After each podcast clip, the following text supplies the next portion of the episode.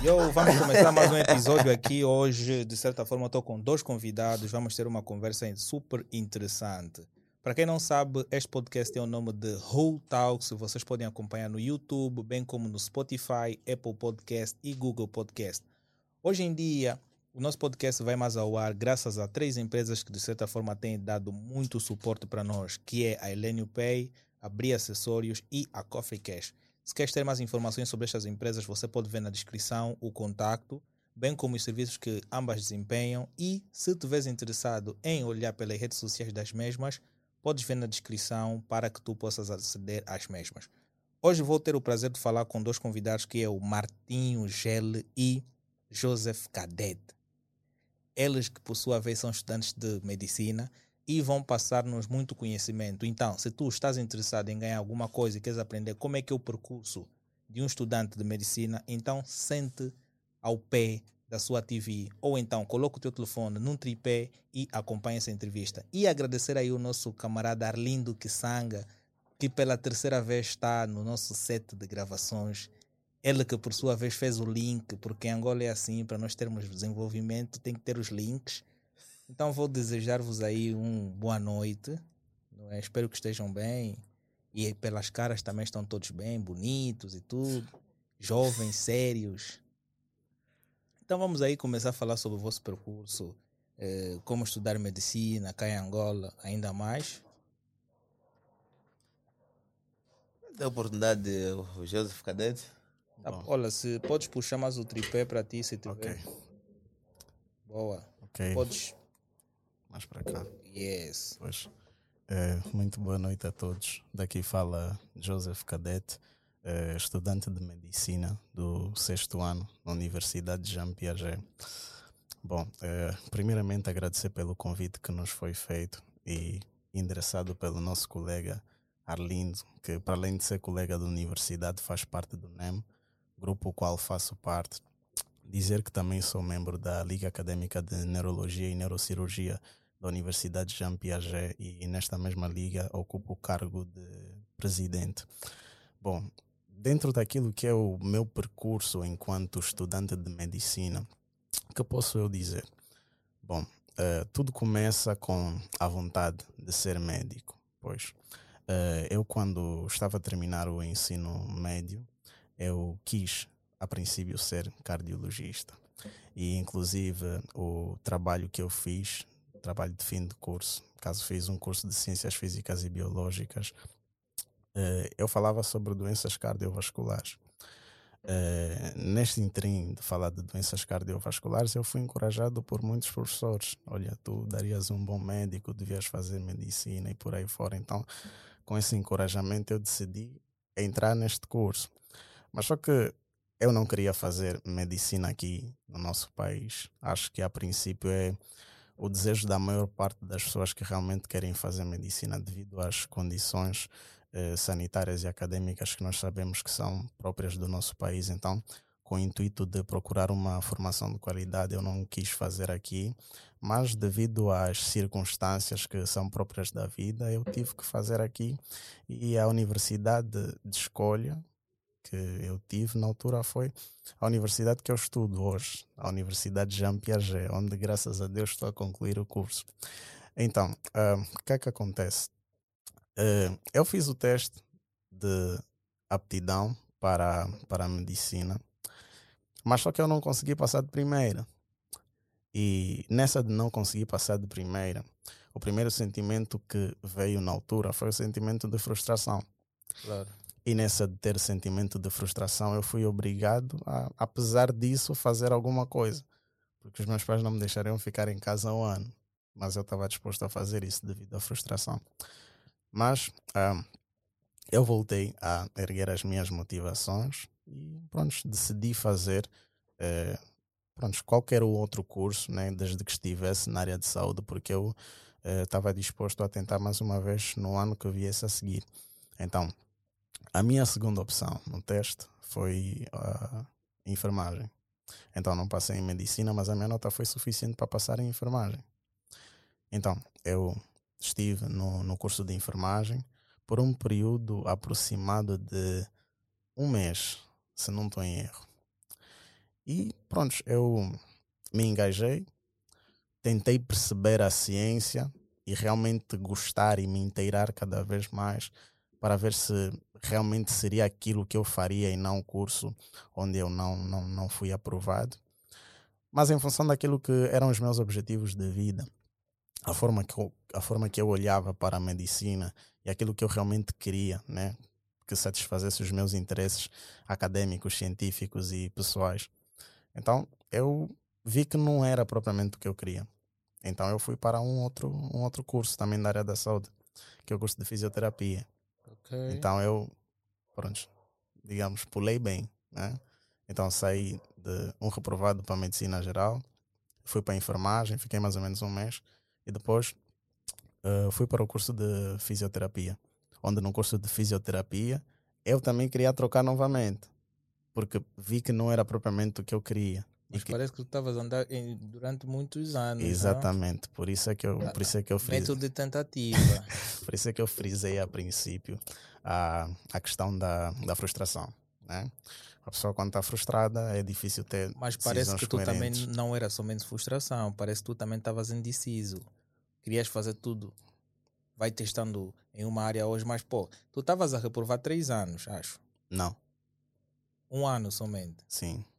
Tu vais fazer medicina, depois vais fazer enfermagem, uhum. depois vais fisioterapia, pô, Não, o que acontece é o seguinte, olha, pelo menos na nossa universidade, não sei se funciona assim também nas outras, tu tens a possibilidade de trocar de curso, okay? okay. Tens a possibilidade de trocar de curso no mesmo ano, ok? Então, eu nunca entrei em medicina, no caso, na altura não tinha entrado em medicina. Então, o primeiro curso que eu tinha entrado foi o curso de enfermagem.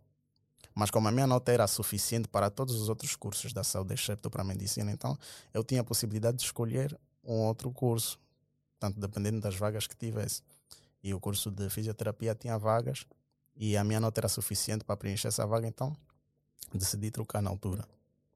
Então foi nesse sentido. Então eu terminei o ensino médio em 2015 e o teste de aptidão foi em 2016 e foi em 2016 que eu não passei e em 2016 que eu comecei a minha vida universitária e comecei tanto no curso de enfermagem a princípio e depois troquei no mesmo ano de 2016 para o curso de fisioterapia. Então foi mais ou menos assim que ocorreu. E estando em fisioterapia eu não troquei mais. Não troquei mais, apesar de querer. E como eu disse, é importante frisar a questão da, a questão da frustração, porque disseste há pouco tempo que parecia haver uma indecisão da minha parte. Na verdade, não era indecisão. A minha vontade era estar em medicina. Eu estava decidido a estar em medicina. Mas só que não estando em medicina, eu procurava encontrar um outro curso que se aproximasse mais da medicina ou daquele, daquele perfil acadêmico que eu queria se eu estivesse em medicina. Okay? Então era mais ou menos assim. Então eu estava à procura, porque eu não conhecia muito bem como é que, como é que funcionava. Mas estando em fisioterapia, eu permaneci em fisioterapia. E tendo permanecido em fisioterapia, digo que aquele foi dos melhores anos acadêmicos que eu já tive na minha vida porque eu fiquei com uma consciência. Eu pensei o seguinte: ok, eu posso não estar no lugar que eu, que eu quero estar, mas eu vou dar o meu melhor, independentemente disso. Então eu comecei a me dedicar. Comecei a me dedicar como se aquele fosse o lugar que eu realmente quisesse estar. Então comecei a, a estudar, a me engajar bastante nas aulas. E neste mesmo ano, eu me engajei muito numa, numa cadeira que é muito famosa, uma disciplina que é muito famosa por parte dos estudantes de, estudantes de medicina, estudantes de saúde, que é a cadeira de anatomia. Todo mundo que estuda saúde conhece a cadeira de anatomia e sabe que é um dos principais terrores nos cursos de saúde. Mas por quê? Olha, a anatomia, ela estuda a estrutura, estuda, estuda a forma dos órgãos do corpo humano, ok? E os órgãos do corpo humano, eles são cheios de detalhes ok? E sendo eles cheios de detalhes, a abordagem é muito extensiva. Então há muitas coisas que a pessoa precisa saber, precisa levar em conta. Não vais me dizer que depois das aulas práticas tem que ter uma amostra e um homem pelado, uma mulher pelada, porque nós temos uma convidada aqui que falou sobre anatomia, mas em artes plásticas. Atenção, okay. em artes plásticas, uh, elas tinham uma disciplina de anatomia e elas tinham que fazer desenho ao vivo. Aham. E tinha que ter uma amostra, que é um- um- uma mulher ou um homem, pelado, e eles ficam a desenhar. Ok. Não, mas não era assim. Bom, eh, na verdade, a anatomia propriamente dita, ela precisa ser estudada em cadáveres. Precisa ser estudada em cadáveres. Os laboratórios de anatomia das faculdades de, das faculdades de medicina ou faculdades de, de cursos de saúde, os seus laboratórios de anatomia, eles têm cadáveres. Então, seria estudar em cadáveres. Mas não foi o nosso caso. Nós estudamos em maquetes. Mas tens que ser muito profissional para fazer isto, pô. Tu imaginas tu a fazeres o estudo em alguém que já, já faleceu. É uma coisa muito complicada. Eu, por exemplo, começo a criar já traumas, mano. Tem preparação psicológica. É, tem antes. preparação psicológica para É isso. a parte teórica antes de ir na prática. Uhum. Mas em termos aqui, dando oportunidade aqui para o Joseph Cadete, eh, falando um pouquinho. Martinho. Ah, o Martinho. Ah, estás a ver? Por causa do cadete, estou a pensar que é complicado. Então, falando aqui com o Martinho um pouquinho, não cortando, mas já Uhum. cortando, Sim. e do teu percurso, não é? Como é que iniciou, não é? O seu papel, ou seja, o seu percurso na, Medicina. na medicina. É, bem, o meu percurso na medicina eh, começou em 2012. Eh, desculpa, não saudei, boa noite. né? E dizer que começou em 2012. E em 2012 não pude entrar no teste na Agostinho Neto. Também semelhante, deu uma frustração ao Joseph. Partilham da, do mesmo historial. Meio historial, né? Inicialmente. Não entrei também na Agostinho Neto, mas entrei na segunda opção, que é a enfermagem. Fiz a enfermagem pela Agostinho Neto. Por sinal, eh, fui um dos estudantes brilhantes e consegui, por sinal, a bolsa, uma bolsa como monitor durante o período lá e, e, forma, e como docente, fazia parte do quadro docente após a conclusão. Mas, eh, apesar de não ser o sonho, conforme disse o Joseph, eh, parece similar até, parece que com- combinamos, mas não. Eu dei o melhor de mim. eh, Eu me desenvolvi melhor em relação àqueles que foi a primeira opção, que era a enfermagem. Terminei a enfermagem, mas posto no hospital, notei que não é aquilo que eu queria ser. Eu disse, eu não posso ser enfermeiro, mas já sou enfermeiro no papel. E respeitava as pessoas que eram a sua opção. E em seguida tive que eh, me preparar para o emprego, conseguir o emprego. E a posterior, disse, "Epá, eu vou voltar a testar boa parte dos amigos que fizeram comigo o preparatório, na altura lá na faculdade de medicina, hoje já eram médicos, também incentivavam. Eu, eu fui o único praticamente que não havia. Voltaste a fazer novamente uma licenciatura. Exatamente. Fui para o Piaget, porque eu já não queria Agostinho Neto. Quer dizer, pá, também não quero mais na Agostinho Neto, quero ter outra experiência, porque era uma universidade muito famosa na altura, e que já competíamos a nível de desporto, da Fandou.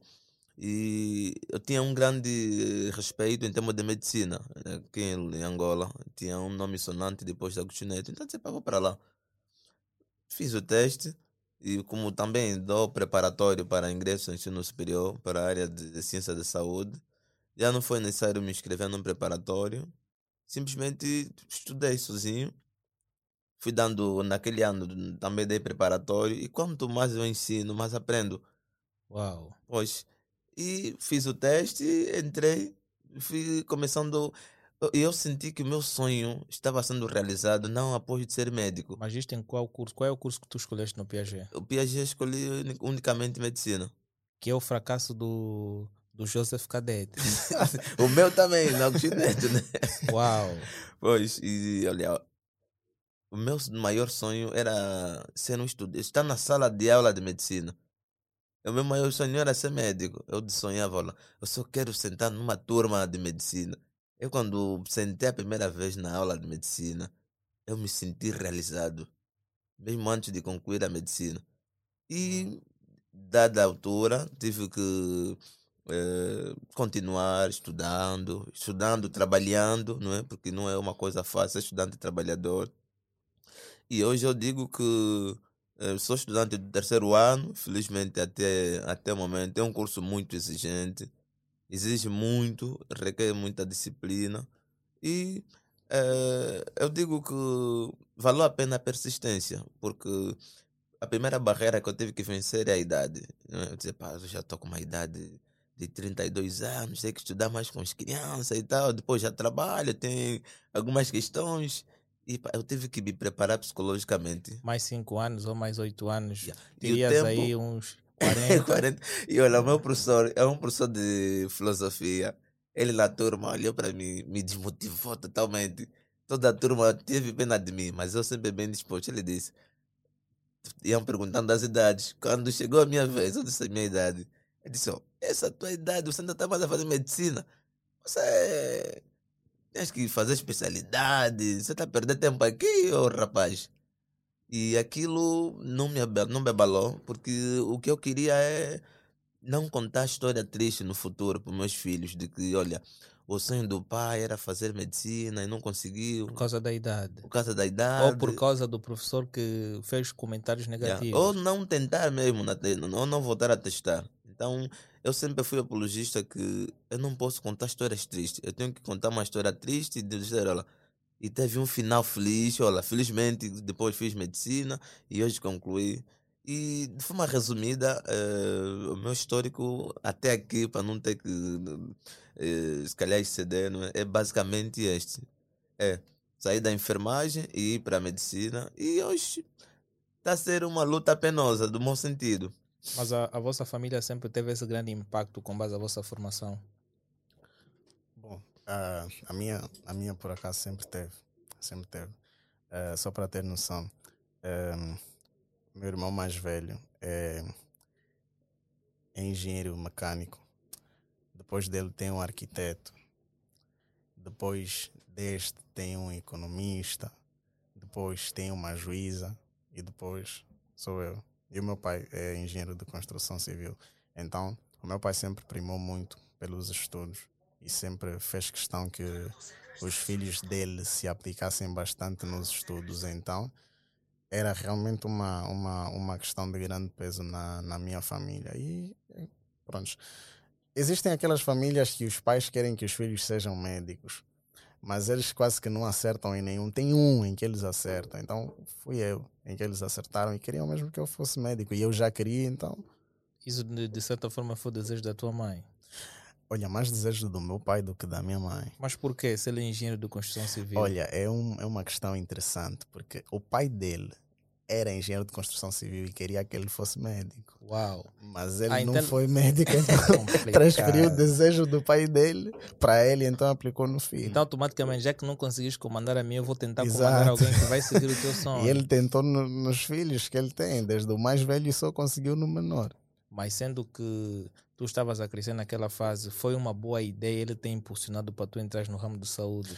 Bom, é assim, eu não, não digo que ele realmente tenha me impulsionado. Acho que foi um, um casamento de vontades, ok?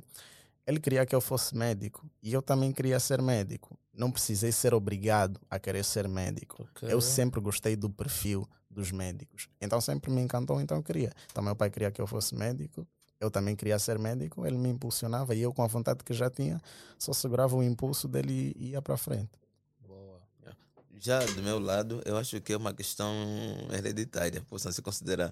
É um traço genético com essa tendência de duas áreas, que são a área docente e docente e a área a, saúde. Possam se considerar, porque a, minha família tem uma linhagem eh, tende a inclinar-se para estas duas áreas. Por exemplo, meu xará foi médico e tem-se dito que os nomes indicam a personalidade do indivíduo. Por isso ninguém dá o nome do filho dele Diabo. Porque é uma piada, né? Não, porque Porque- também pode vir ser uma pessoa maléfica. né? Exatamente. Então, eh, eu digo que eu cresci com. É uma vocação. Eu sempre gostei de ajudar. Sempre gostei de. Enquanto criança, prestava a questão de assistência e cresci com este desejo. E a família. eh, meus pais sempre apoiaram também. Meus pais sempre apoiaram. Talvez é porque é aquilo que eu disse, não é? A linhagem maioritariamente do pessoal é na área da saúde. E eu muitas das vezes usava, enquanto criança, brincava com material dos meus tios, de- do, eh, do hospital, estetoscópio, colocava bata na escondida. Já havia uma certa curiosidade. Pois, isso foi, eh, com o passar do tempo, eh, amadurecer aquilo que era então a ideia eh, infantil, não é? E hoje me sinto bem, não é? Enquanto estudante de medicina. E me sinto realizado, mesmo não sendo ainda médico. E gosto desse sofrimento, de ser estudante de medicina, porque é um sofrimento eh, prazeroso, posso assim considerar. Ok. Sendo estudantes de medicina, automaticamente vocês conseguem desenvolver o papel de um médico. Qual é?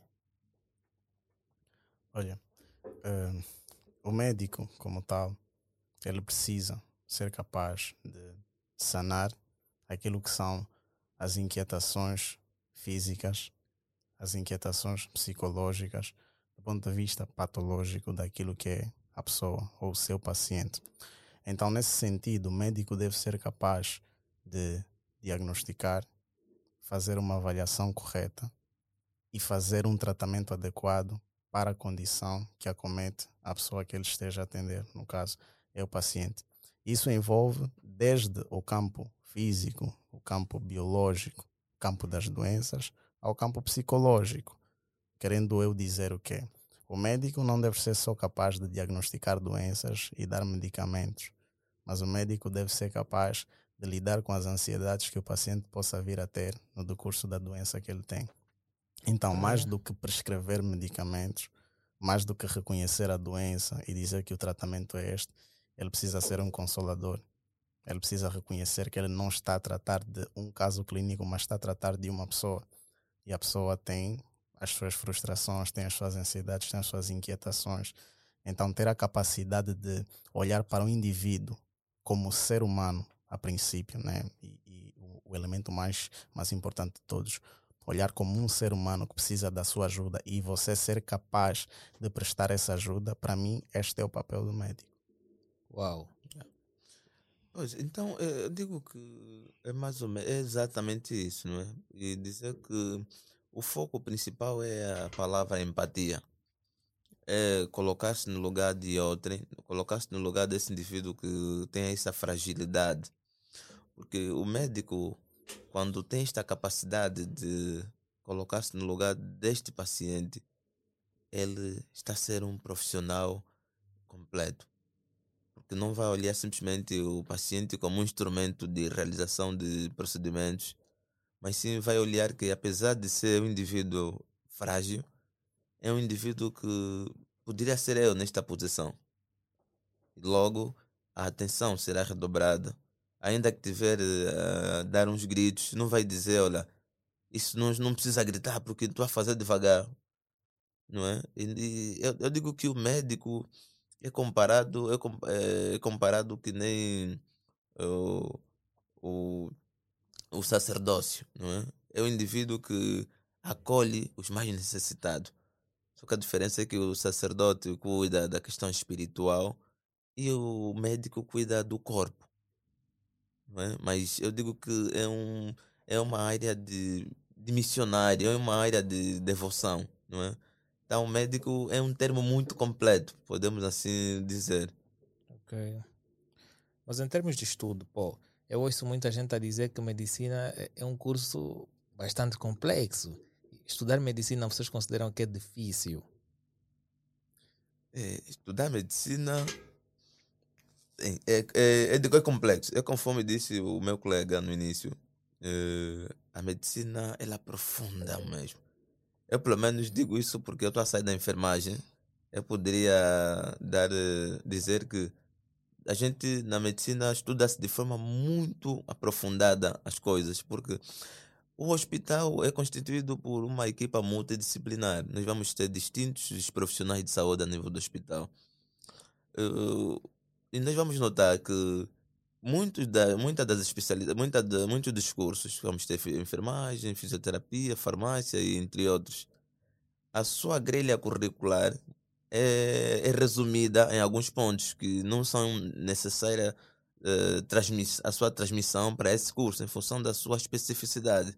Por exemplo, um farmacêutico, a forma que darei o conteúdo para um farmacêutico não será um enfermeiro, um médico. Agora, Todas todo, é um resumo, é uma forma muito detalhada ou resumida. Agora a questão que se coloca é a seguinte: a saúde é extensa. O resumo que não se foi que, que foi feito na farmácia, na enfermagem, suprimimos, não é? Vamos colocar onde? Onde é que vamos colocar? Vamos colocar, não demos no céu todo para um enfermeiro, para um médico, para um farmacêutico, psicólogo. Então, esta toda eh, este todo o conteúdo é encaminhado para o médico, para o estudante de medicina. Porque o cabeça máximo é a última voz a nível do hospital. É o indivíduo que é proibido falhar. É o indivíduo que recebe todas as outras coisas que não tinham que ser dadas para os outros cursos, não é? É transmitida para o médico.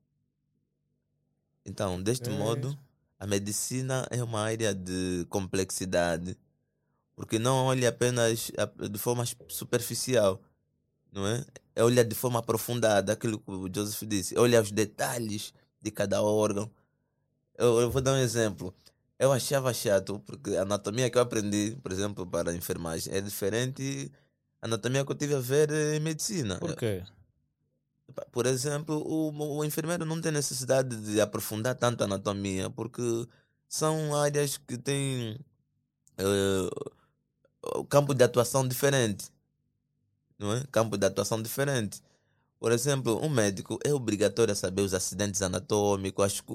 Estou a falar aquelas, aqueles contornos que tem um osso, aquelas irregularidades que vamos ter um determinado órgão.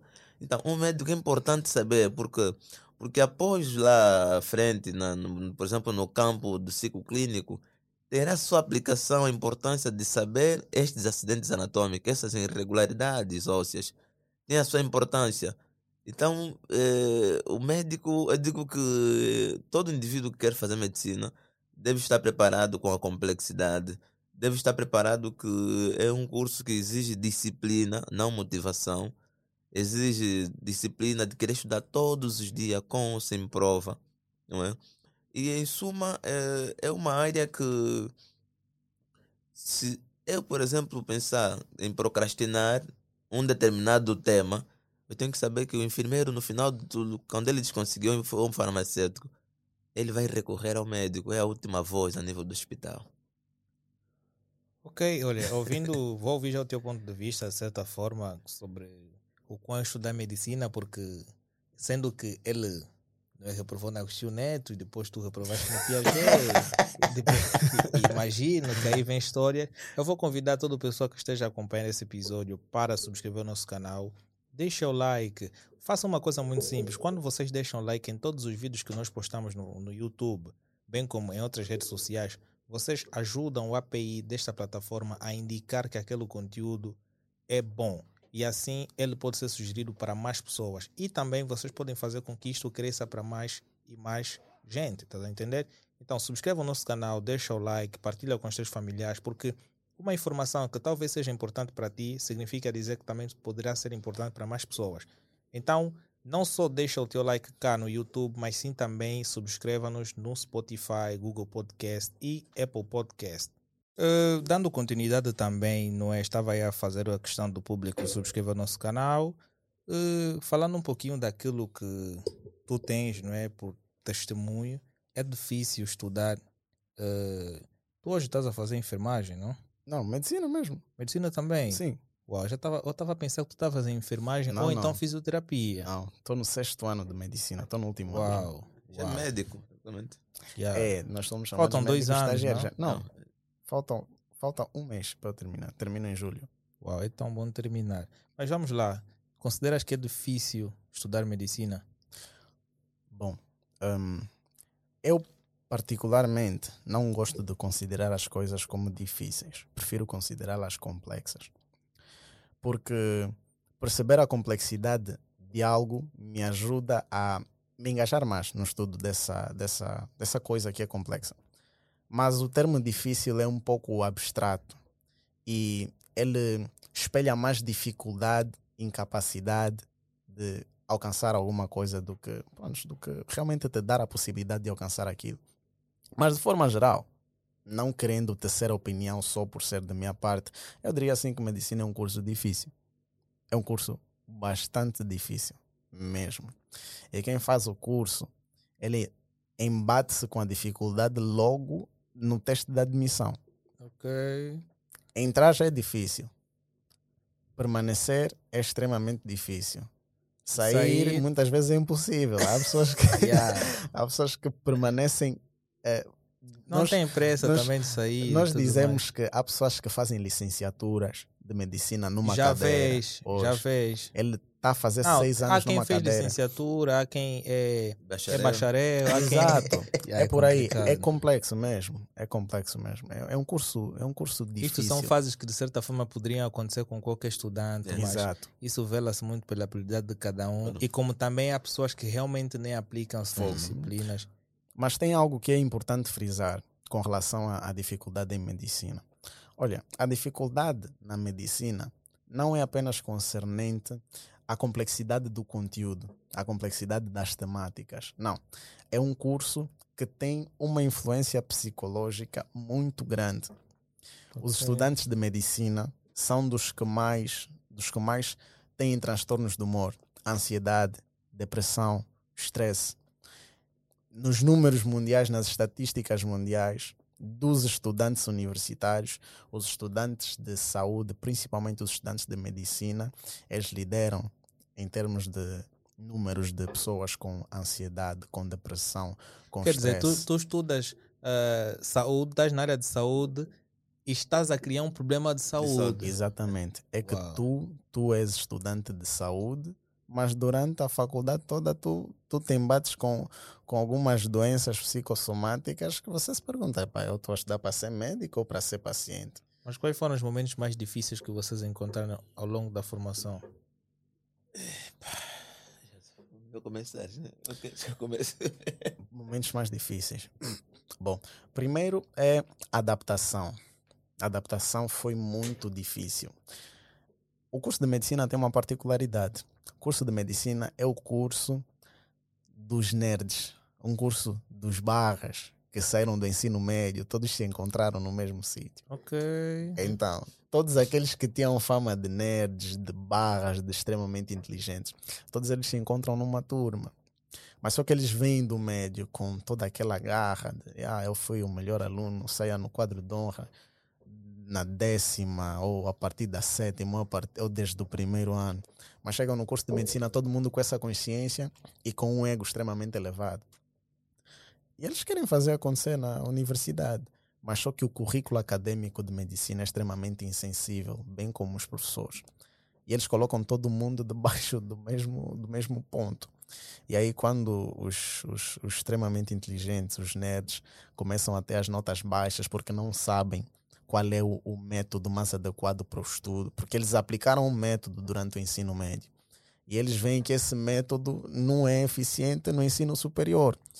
E ele tem que se adaptar, mas só que ele não sabe como é que se estuda para lidar com aquela, aquela disciplina, que antes era disciplina, mas hoje ele aprende que aqui as disciplinas são chamadas cadeiras.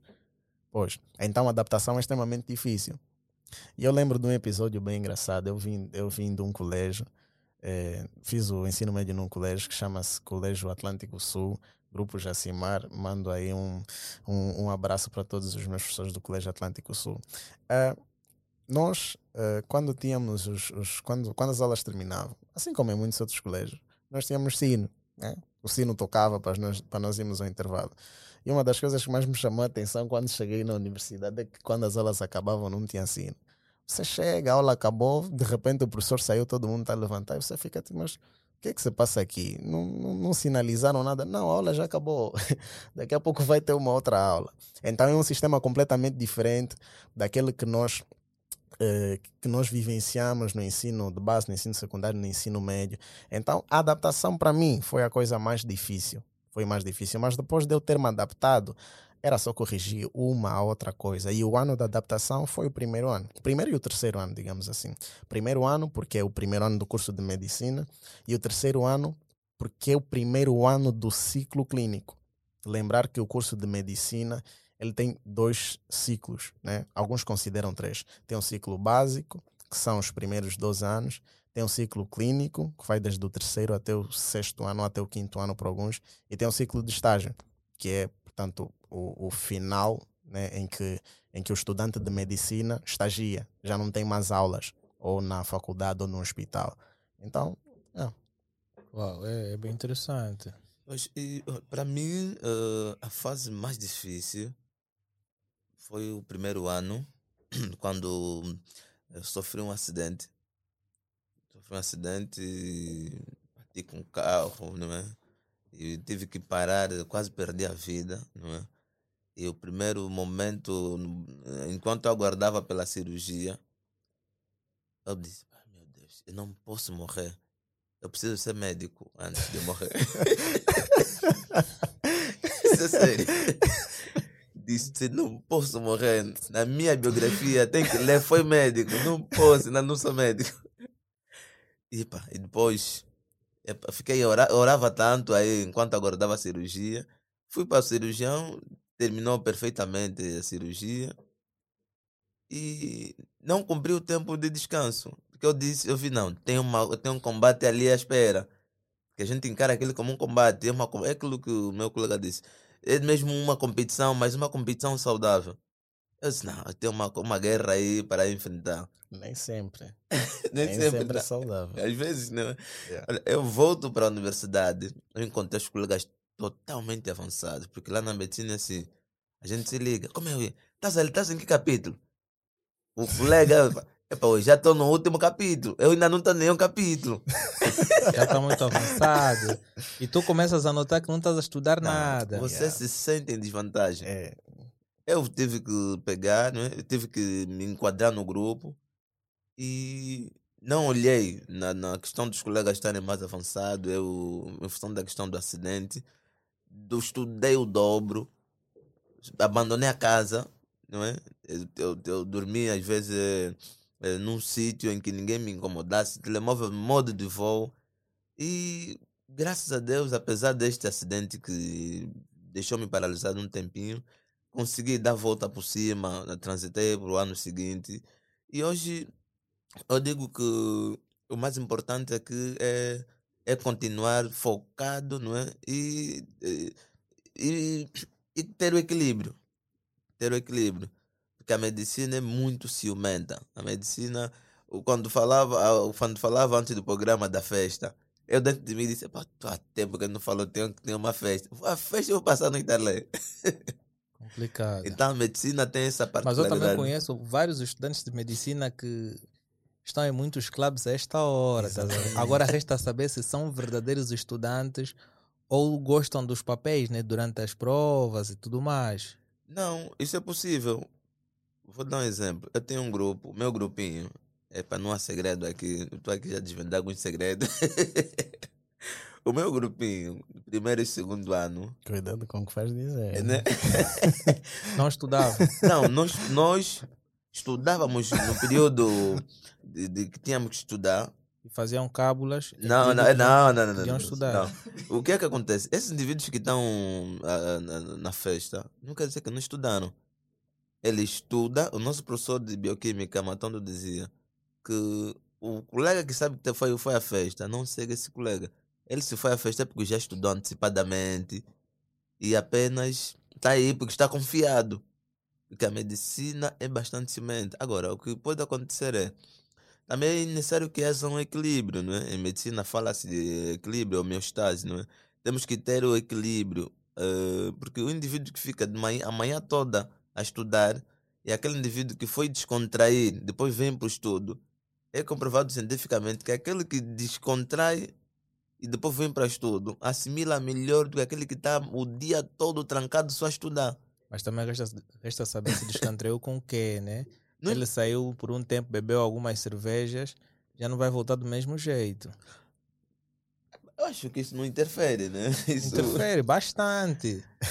Dá um sono que tu nem vais querer pegar novamente no papel. Bom, é assim, eu acho que é importante realmente o estudante de medicina ter eh, assim alguns meios de, de descontração. Porque como eu disse, o curso é muito pesado. E como eu disse também, há pessoas que desenvolvem transtornos de humor durante a formação. Ok. Você vê um colega que começou contigo e depois de um tempo ele começa a, a falar O Começa a Arlindo. falar. Não, O Arlindo do Sanga está a Não, o ele- Arlindo, o Arlindo ainda está em perfeito juízo. Pois, tu tens um colega que começou contigo e tu vês que, consoante os anos vão passando, ele vai mudando, psicologicamente, Hum. Vai se tornando uma pessoa mais estressada, vai se tornando uma pessoa mais ansiosa. Mas isso é característico dos médicos, não? Não, é verdade. É que a faculdade molda-te a isso. E se tu não tiveres meios de escape, tu vais te tornar uma pessoa assim. Agora consigo entender porque é que o- as médicas e os médicos são muito mal-humorados. Exatamente. Atendem os pacientes de uma forma tão errada Exato. Que eu considero que é falta de amor ao próximo. Exato. Isso é um elemento que é extremamente importante. Mas isto durante o processo de formação. Mas Pois. agora, eles já estão há muitos anos sem ir para a universidade, já terminaram. E por que aquele mau humor? Não, Será que é pelo problema, facto deles continuarem a estudar? Mas o problema, o problema consiste no seguinte: existem determinadas alterações que acontecem no nosso ser, na nossa personalidade, que são muito difíceis de serem corrigidas. Uau, mas ela vai à igreja todos os dias, aprende boas coisas. Aquele comportamento vem de onde? Bom, mas tem que saber se também vai à igreja fazer o que e se permite com que o seu caráter seja moldado em função do que houve na É igreja. isto aí. Sim. E também eu digo que isso é muito, é muito pessoal. Uhum. E eu digo muito pessoal, não podemos generalizar, porque está muito ligado àquilo que são os princípios que cada um traz Exatamente. na sua família, porque a educação, isso é uma questão de educação. Estamos a falar de educação eh, acadêmica, educação social, educação familiar, educação religiosa. Quando estamos a falar de educação, é um conjunto de ingredientes que unido torna um indivíduo completo. Você olha para o colega ou para o profissional, esse indivíduo é completo. Então, ele vem de distintos ingredientes e juntando esses ingredientes é que tornou essa pessoa perfeita, cheia de elogio que a gente faz. Relativamente a essa questão de, de mau humor e não só, eh, fora a questão do, do, do- dos problemas que, a nossa, que o nosso curso eh, acarreta, os problemas que acarreta, as consequências. A posterior, existem indivíduos que conseguem ter uma concentração daquilo que é o seu comportamento. Consegue se encontrar e se reinventar. Não é? Saber. epá, re- quer dizer, manter um equilíbrio naquilo que é o comportamento. Estás a sentir que estás a exceder. Epá, não, não sou essa pessoa, isso não me caracteriza, então tenho que me colocar na- no lugar. Agora, o- os outros elementos de, de- de comportamento, eu acho que está muito ligado à questão de educação. Educação Ok. que cada um traz de, de- da sua família, não é? Porque se a gente for generalizar, e, e o hospital é um lugar que vamos encontrar pessoas. Imagina se a gente juntar 10 pessoas mal educadas num único hospital. É uma coisa bem complicada. Você vai dizer Parece que- que, aquele hospital nem é, vai ter fre- é um rendimento. pouco frequente. É frequente. Yeah. É. Já. Yeah, mas agora, eh, a medicina é uma formação cara. É. Em todo mundo. Todo mundo. Isso é uma formação para elite, posso se Uhum. considerar. É bastante caro. Nosso, há um, há um, há um amigo que dizia, médico também, ele dizia que medicina não é para pobre. Quando diz que não é para pobre, não quer dizer que está a menosprezar a classe desfavorecida, a classe pobre. Isso está a querer dizer que até os livros são os livros mais caros, os materiais. Hoje você vai encontrar um estetoscópio ali, mas pode encontrar 200 mil quase. Só aquela coisa que você, vai- você põe no, no pescoço, parece uma coisa sem significado. o material também é feito, é bem resistente, aí é, é muita Tem coisa muita cara. Um microscópio de boa qualidade. Hum. Uhum. Uma As máquina de, de fazer banho-maria é complicada. É, De facto, é, é um curso elitizado. É um curso que no passado não é, era para as pessoas de classe social alta. Hoje, não é, Ok. nós estamos a notar. Se a gente olhar para a história, existe eh, muitos cursos, como direito, medicina, não é? São cursos que, se a gente olhar nos cursos elitizados, fazem parte deste, deste grupo. Fazem parte desse grupo.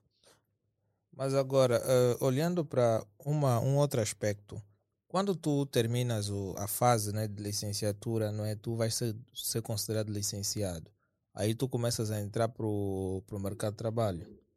Sentes que após a tua formação, a tua licenciatura, tu sais como que especialmente? Porque tu és licenciado agora, será que há necessidade de tu teres mais uma outra formação, como mestrado, doutoramento? Ou tu já sais com capacidade suficiente para desempenhar uma determinada função? Bom, tu quando terminas a, a licenciatura em medicina, tu és licenciado em medicina geral e recebes o título de clínico geral. E o clínico geral, ele atende de tudo, ok? Mas só que dentro daquilo que é o nosso mercado de trabalho, o clínico geral, ele não tem, não tem muito lugar. Porque ah, em função do desenvolvimento das doenças e a especificidade no tratamento das doenças, é necessário que sejam formados especialistas. Então, tem mais relevância, mais peso você ser um especialista do que você ser um clínico geral. Mas isso é um ponto que coloca um pé atrás também na medicina e faz com que seja um dos cursos que seja mais longo. Mas por né? que, que não, não descentralizam todas as opções de medicina geral e dão uma especialidade única? Não é, por exemplo, especialidade em X, Y, Uhum. Z, de modo que o estudante, ao sair da universidade, já consegue desempenhar o seu papel sem que tenha que sair da universidade, porque parece que medicina, tu não tem como tu parar de estudar medicina. Exato. Tu vais estudar para toda a vida.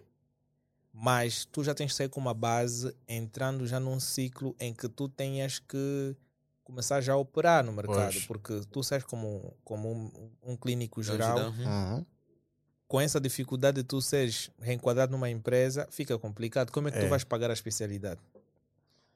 É, bem, eu, eu acho que essa questão está muito ligado à, à questão de eh, elaboração de plano curricular de cada instituição. Não é? o, o nosso plano eh, curricular aqui em Angola não é? Eh, contempla que o indivíduo, após a conclusão, tem apenas o grau de clínico geral. Para que seja considerado especialista, deve eh, concorrer não é? Não é? ou fazer parte, eh, se pertence a uma instituição pública, o seu hospital, por sua vez, lhe encaminhará para uma especialidade ou então concorrer para uma para uma bolsa de especialidade a nível no, do- no interior do país ou no exterior. E essa especialidade também tem a sua complexidade. Porque nós estamos a falar de um especialista, estamos a falar que vai tratar especificamente de uma parte do corpo. Estamos a falar, por exemplo, eh, um indivíduo que cuida simplesmente do. eh, um neurologista, por exemplo. E nós sabemos que só a nível de- da disciplina básica, estamos a falar de neurologia, é uma cadeira complexa. Como cadeira básica, estamos a falar, por exemplo, vamos descer mais abaixo, estamos a falar de neuroanatomia, é uma cadeira complexa. Como cadeira básica e como especialidade, é quase Bem mais complexa. bem mais complexa. Uhum. E ter que dar esse indivíduo ficará muito pesado para ele. Lhe dar o título, terminar medicina em seis anos e também receber conteúdo ligado à especialidade, de, por exemplo, de neurologia durante os seis anos. Ah, é morte, mano. E por que, que eu- não eu- descentralizam simplesmente deem só Exato. uma, uma, uma parte de especialidade Eu assim? percebi. Seis Uhum. anos Yeah. de especialidade. Por exemplo, nós fizemos engenharia química, né? Chegamos até o terceiro ano, vem a especialidade. Exato. Se tu vais para ambiente, vais para Uhum. analítica, Pois, ou vais para química industrial, Uhum, entre percebi. outras áreas. pois. Então, tu já começas a descentralizar. Se tu Uhum. vais para aqui, tu já sabes que as tuas aulas tu vais ter ali. Tu vais Uhum. para aqui, as tuas aulas tu vais ter ali. Então, vai já enquadrando mediante aquilo que tu queres. Chega um tempo que todos nós caminhamos juntos. O tronco comum, no Hum, caso. Claro, mas depois come, começa, Começa a a criar ramificar. ramificações. Yeah. Pois, na verdade, olha, em medicina. Mas hum, aqui em Angola não é assim. Eu não fiz engenharia química assim. Todos nós começamos na mesma sala, terminamos na mesma sala. É? Olha, Isso aqui é o teórico de fora, mas não é o Uhum. que acontece aqui. Não, mas na verdade existem outros cursos que, que realmente fazem isso. Por exemplo, o curso de, de economia faz isso. Chega a um momento que uns vão para alguns setores da economia e dividem-se as turmas, eles ficam a fazer especialidades, mas parece que para nós que fazemos medicina é estranho, porque para nós especialidade dentro da licenciatura não existe. É, é, é como o Martinho estava a dizer. Ah, Então vocês estão por aí 20 anos a estudar, ou 50 toda a vida. Por aí, reprovação. é por aí. É por aí. Mas, mas epá, não, O pior de tudo é mesmo no teste, porque há quem já se considera um clínico geral só em testes de admissão. Pois, Cinco anos a esse é o grande reprovar, problema. Ele já estudou muita coisa. esse é o grande problema. E são, são esses que passaram no teste de admissão que sentem que já são médicos e têm um ego assim conhe- elevado. Acaba conhecendo pouca coisa que ele acha que não, eu já me considero aqui, já testei cinco vezes, já reprovei e já tenho um título e tudo mais. Pois. Mas olha, em relação àquilo que o nosso, o nosso entrevistador estava a dizer, olha, ramificações da medicina, na verdade elas existem, mas só que elas não são contidas no curso de medicina geral. Por exemplo, nós temos hoje hum, especialidade de cardiopneumologia ou uma licenciatura em cardiopneumologia, ok? Ou então nós temos a fisioterapia, ou então temos a mais famosa de todas, a odontologia. Antigamente, tu para seres um odontologista, tu tinhas que fazer medicina geral seis anos e depois fazer a especialidade. Mas agora, já não. Agora, eh, dentro daquilo que é a fisioterapia, a cardiopneumologia, sucede da mesma forma. A minha perspectiva consiste no seguinte: à medida que o tempo passa e o conhecimento evolui, a ciência vai se tornando cada vez mais complexa e vão existindo novas coisas e há necessidade de haver uma maior especificidade na abordagem dessas novas, dessas novas coisas que vão aparecendo. Então, agregar tudo no mesmo curso fica muito pesado. E depois vão começando a surgir os cursos técnicos superiores que, de certa forma, derivam desse curso central, no caso que é a medicina. Mas fazer a especialidade dentro da, da licenciatura, isso não acontece. Mas existem outros cursos técnicos superiores que derivam da medicina e que enquadram-se nesse, nesse, nesse, nessa inquietação que o nosso entrevistador aplica. Uau, mas em termos de perspectivas salariais são boas, porque em tempos, creio que vocês ainda não estão a discutir muito essa área, mas de certa Hum. forma não vão opinar muito, porque houve uma certa reclamação em termos salariais. O Arlindo está a rir, Arlindo está a rir o que é Yeah, Mas não vou falar propriamente daquilo que acontece. Eu quero saber simplesmente no âmbito de tu fazeres medicina e tu teres bons salários quando tu começares a operar no ramo.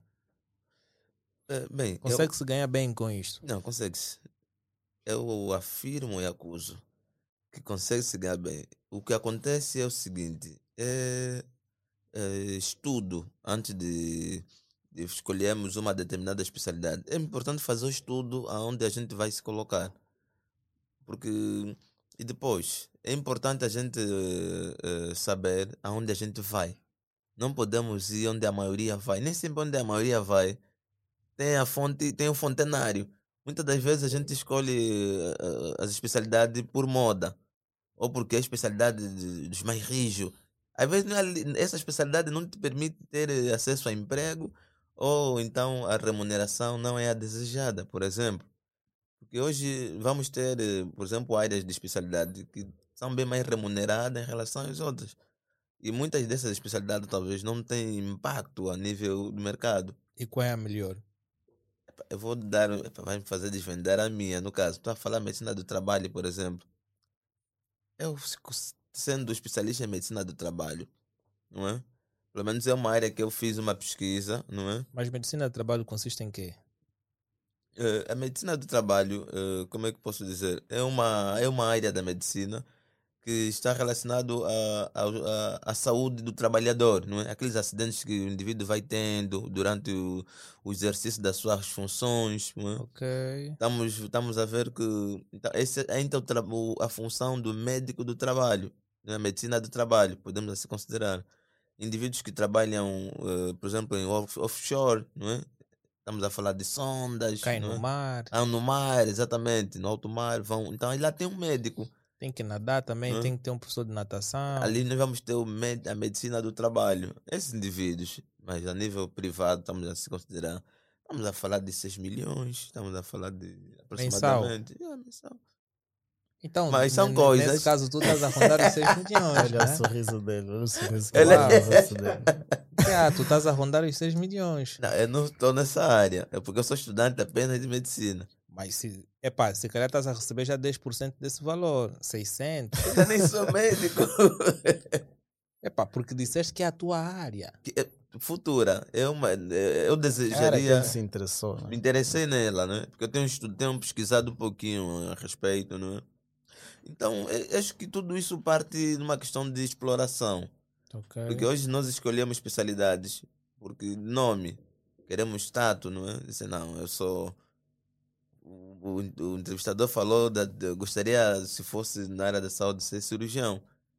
E muitos querem ser cirurgião, cirurgião tal, que opera. Quer... Então, e muitas das vezes. É muita É responsabilidade. responsabilidade. Então, é importante sabermos fazer uma boa seleção daquilo que a gente quer, para que depois não caímos frustrados também, não é? Mas a medicina, quero aqui salientar, não podemos ir apenas pensando no valor, no dinheiro. Temos que colocar isso, porque se a gente for fazer medicina com o objetivo de ser rico, vamos ficar frustrados. Mas fica-se rico. vamos também. depois. Não pode, fica-se, mas não pode ser nossa prioridade, nosso foco. Vamos, vamos entrar nesse fórum. Tu estás a tocar em questões de riqueza. Eu vou pedir aí o pessoal para subscrever o canal. É? Deixem o like, não só no Spotify, também no Apple Podcast, no Castbox, Deezer, Amazon Music. Vocês podem acompanhar o nosso episódio de live, vocês podem acompanhar da melhor forma.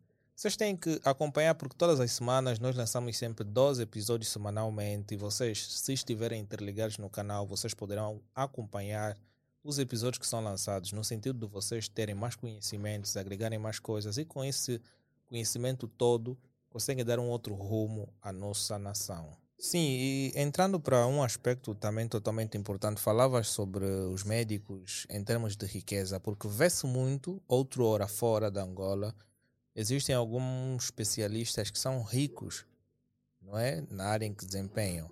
E cá em Angola também podemos encontrar alguns não é, funcionários da área de medicina que também são ricos. Não são ricos somente porque atendem em hospitais privados ou clínicas privadas, porque aqui também Angola tem hospitais públicos e privados, né? E também como têm os seus próprios hospitais, bem como galpões de medicamentos. Isso também é um negócio que você, se calhar, futuramente pode entrar.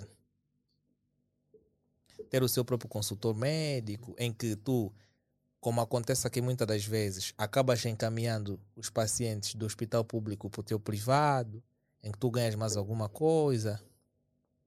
Não é? É isso que muita gente aplica aqui. Mas fora, em termos de conhecimento, em termos de materiais, onde é que os estudantes de medicina podem encontrar os materiais para que possam agregar mais conhecimentos? Eh, bem, nós vamos ter, eh, em, em termos de materiais, nós temos eh, Guanabarra. não é? Guanabarra é uma editora que encontra-se no Brasil, não é? Eh, comercializa livros.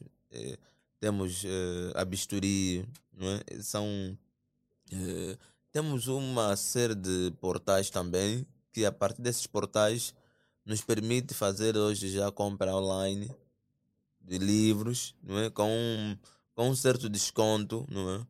Mas eh, hoje nós temos um pouquinho de dificuldade. de- estamos a falar de, da questão da, do, da, do as de visas, não é? A, a questão de obtenção dos livros. Essa, estamos a falar da nota, a- os valores. Muitas das vezes é dificu- há uma dificuldade das pessoas adquirirem porque a- a- o acesso não é? a, esses, a essas divisas por parte do, do próprio estudante de, de medicina não permite. Então, hoje, o estudante de medicina tem mais chance de estudar através de livros virtuais do que físico. Porque Ok. hoje vamos ter eh, plataforma que permite baixar livros, não é? Permite livro grátis, grátis. Então ele vai, vai, vai tendo essa, essa, essa facilidade. Porque se a gente fazer uma análise, boa parte do estudante hoje de medicina, não é? Estou a falar um estudo, uma análise, estou a fazer uma análise hipotética, porque não fiz um estudo científico para afirmar, não é? Eu digo que eh, é uma vem de uma camada desfavorecida, não é? Porque hoje vamos notar que o grupo de indivíduos que se encontram no ensino superior são os indivíduos que vêm da camada social baixa e que têm desejos, são pessoas muito dedicadas e têm uma renda eh, familiar média baixa. E falar de comprar livro no exterior, Europa, eh, outros continentes, então isso é uma coisa quase impossível para essa gente falar disso. Essa é a nossa realidade, não é? O- Estamos a falar de amostra representativa dos indivíduos que são estudantes de medicina. Então, logo, nós hoje eh, não tem sido um grande número de indivíduos a, a compra de livros para o exterior. Então, muitas das vezes, eh, o estudante de medicina hoje é através dos livros virtuais no computador.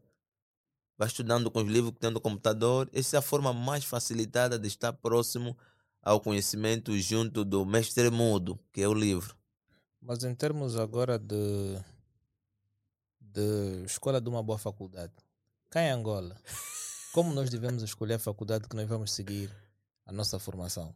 Aqui em Angola nós temos a Universidade Agostinho Neto, que leciona medicina, temos o IAG, IAG, ISTM, UPRA. UPRA, ISTM. Temos as, as outras universidades das Como outras escolher? também. Quais são os critérios que um estudante deve ter para escolher? Será que está na questão das, das massas? Bom, hum, eu penso o seguinte: hum, é necessário fazer uma boa escolha da faculdade de medicina que você vai escolher, mas antes disso é necessário que você tenha objetivos. Porque o que te vai tornar um excelente médico não é a faculdade a que você pertence, mas a tua dedicação.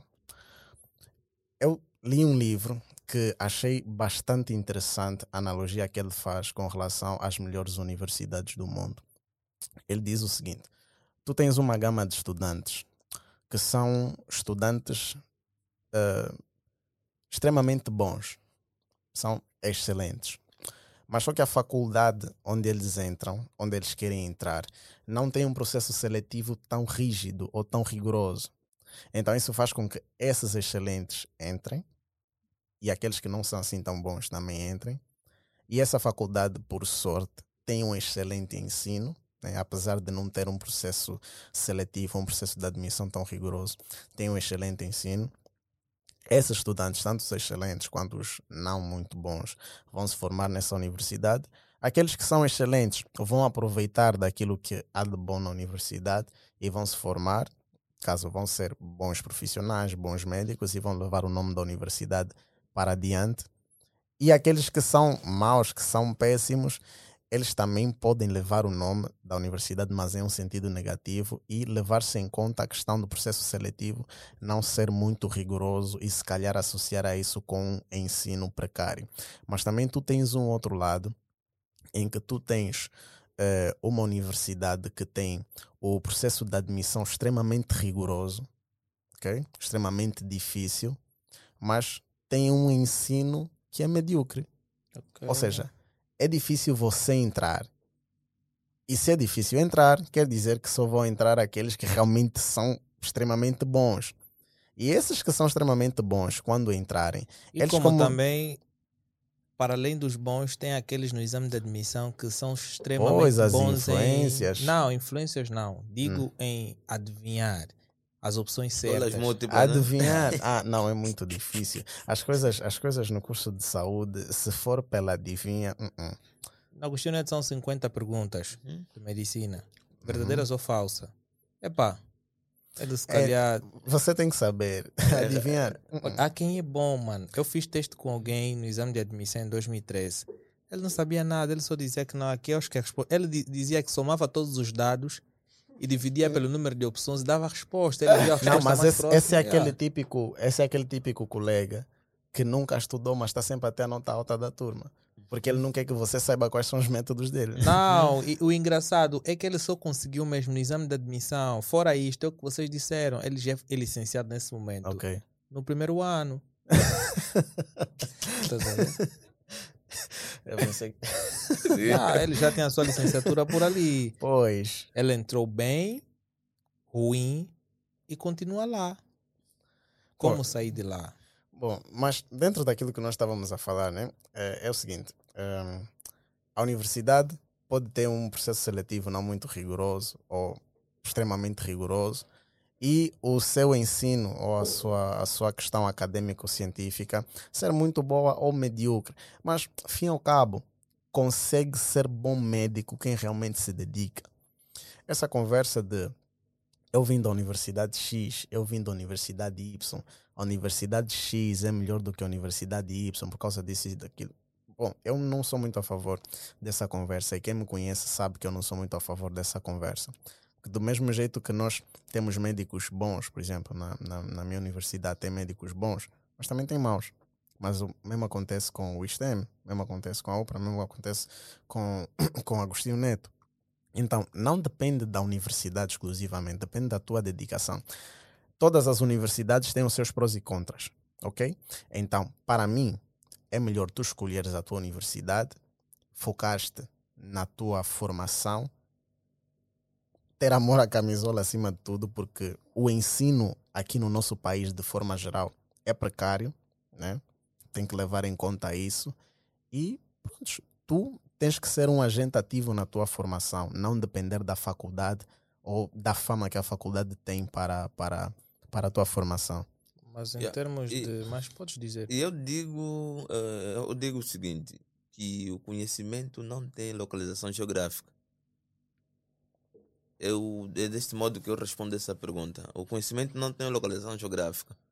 Por quê? Porque eu posso estudar numa universidade de Harvard e ser um cara não excelente. Ser derrubado por alguém que estudou aqui numa universidade daqui de Angola. Pois.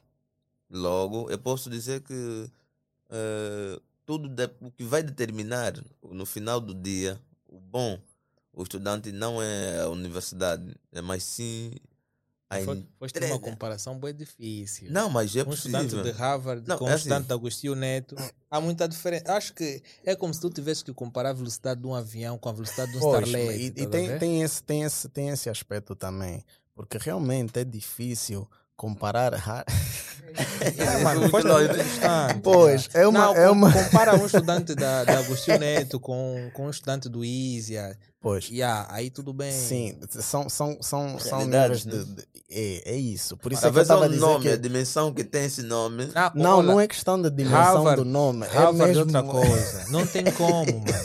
Sim, sim.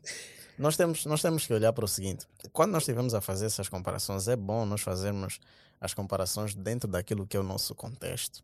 Levamos em conta, sim, o contexto internacional, mas a nossa realidade é completamente diferente da realidade de Não, lá fora. certamente sim. Pois, então, a, a quantidade de material científico que é produzido pela Universidade de Harvard é impressionante. Eles não param. E é a melhor. Temos muitas outras que não estão entre as melhores, mas que se forem, se forem enquadradas no nosso contexto angolano, vão ser das melhores e vão estar à frente anos luz. Então são realidades muito diferentes mesmo. Eh, mas pronto, eu acho que aqui no nosso contexto, levando em conta os déficits que nós temos, déficits de ensino, e não temos só no ensino superior, é desde o ensino de base. É necessário nós levarmos em conta o seguinte: estamos a estudar aqui no nosso país. O nosso país tem um ensino deficiente. Então, o esforço que eu vou ter que fazer para ser bom vai ser duplicado, triplicado em relação a alguém que está lá fora. Por Sim. exemplo, tu estás numa Uhum. universidade, é uma particularidade das universidades lá fora do país. Tu estás numa universidade e tu precisas ter acesso a material didático. Tu entras na universidade, tu és inscrito numa plataforma da própria universidade que te dá acesso gratuito aos melhores artigos das, eh, das, das, das, das revistas científicas mais famosas. E que aqui em Angola você está a lutar para ter dólar para conseguir pagar Uhum. 5 Isso. dólares para ler um artigo, Um artigo. em inglês que você também não entende. Então é. pois, é complicado. Então, há muitas coisas aqui no nosso país que realmente, se for para fazer uma Sentes que comparação, a uma análise, universidade em si já deveria ter uma questão de conexão de artigos, um Uhum. sistema. devia, E os claramente. estudantes simplesmente iam. Mas as universidades têm, têm bibliotecas. Pois, mas bibliotecas com livros. Eu acho que É, uma das, das melhores universidades com uma biblioteca cá mais vasta cá em Angola é o ISPTEC. Em termos de biblioteca, o Uhum. ISPTEC está muito bem enquadrado. Ok. A Agostinho Neto também, a Faculdade de Engenharia, está muito bem enquadrada em termos de biblioteca.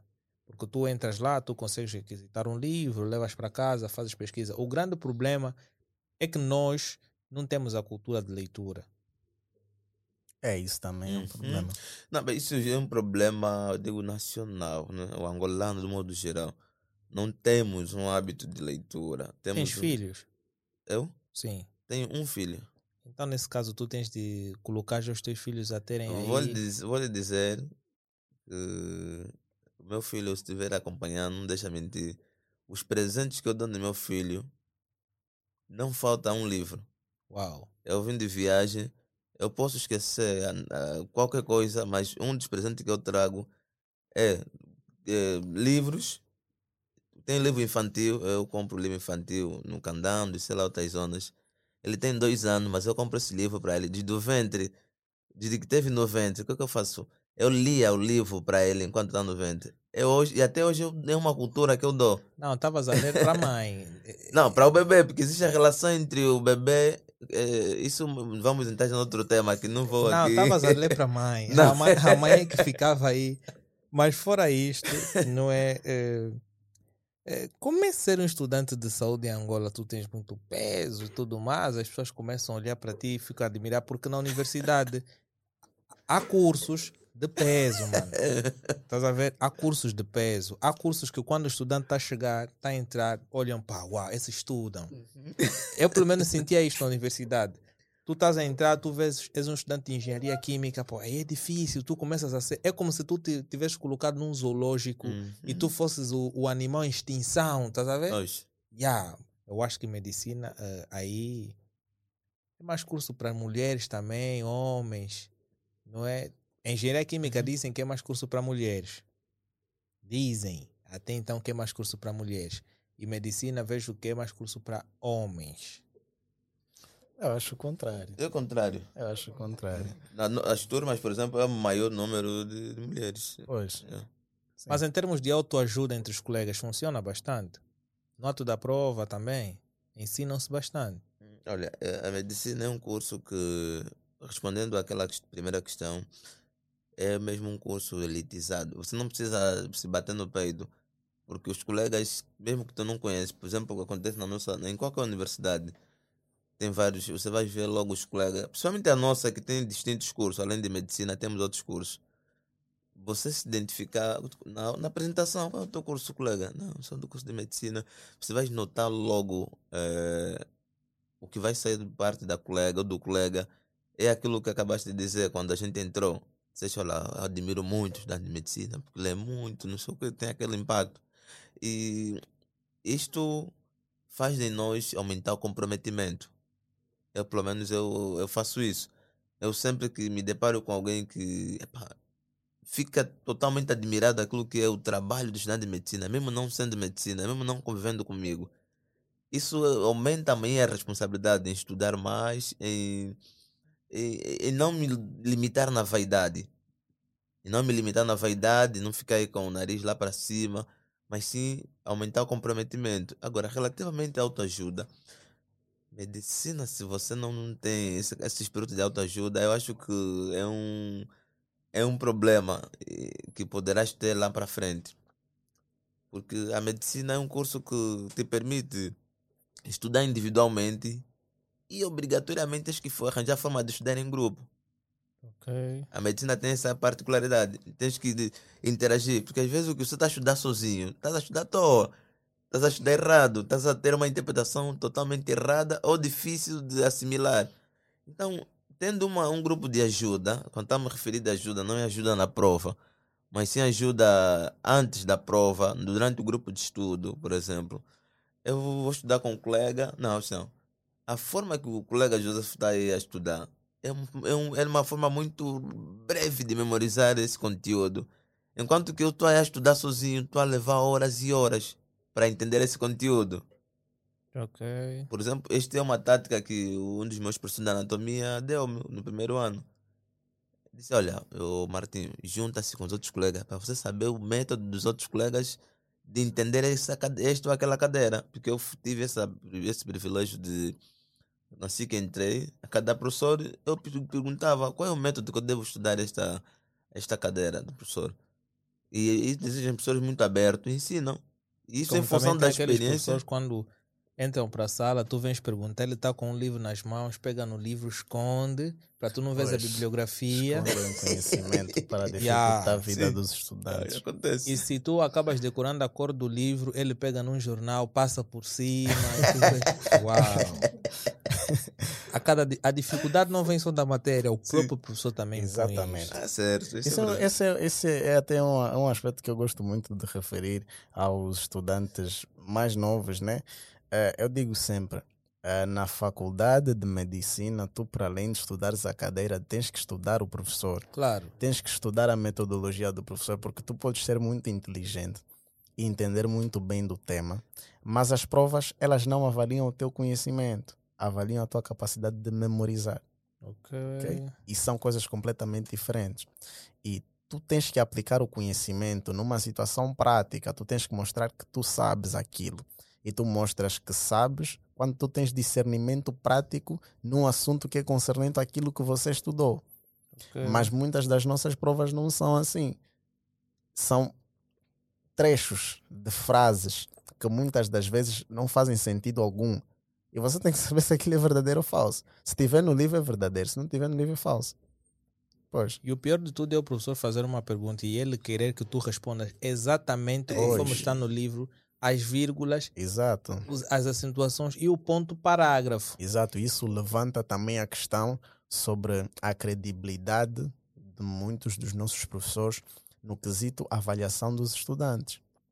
Porque há muitos estudantes que são classificados como medíocres ou péssimos, e se calhar é um professor Uhum. que fez uma questão ou fez várias questões que ele não tem a flexibilidade de perceber o ponto de vista do estudante ou em que perspectiva ele fez a sua abordagem para considerar uma outra, uma outra coisa. Imagino que vocês têm provas orais.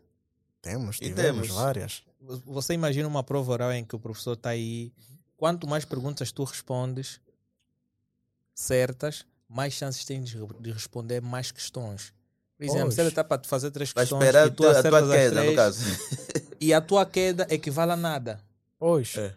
E tu és reprovado por uma única questão que tu reprovas. Eu tinha um docente, ele colocava música no ato da prova oral.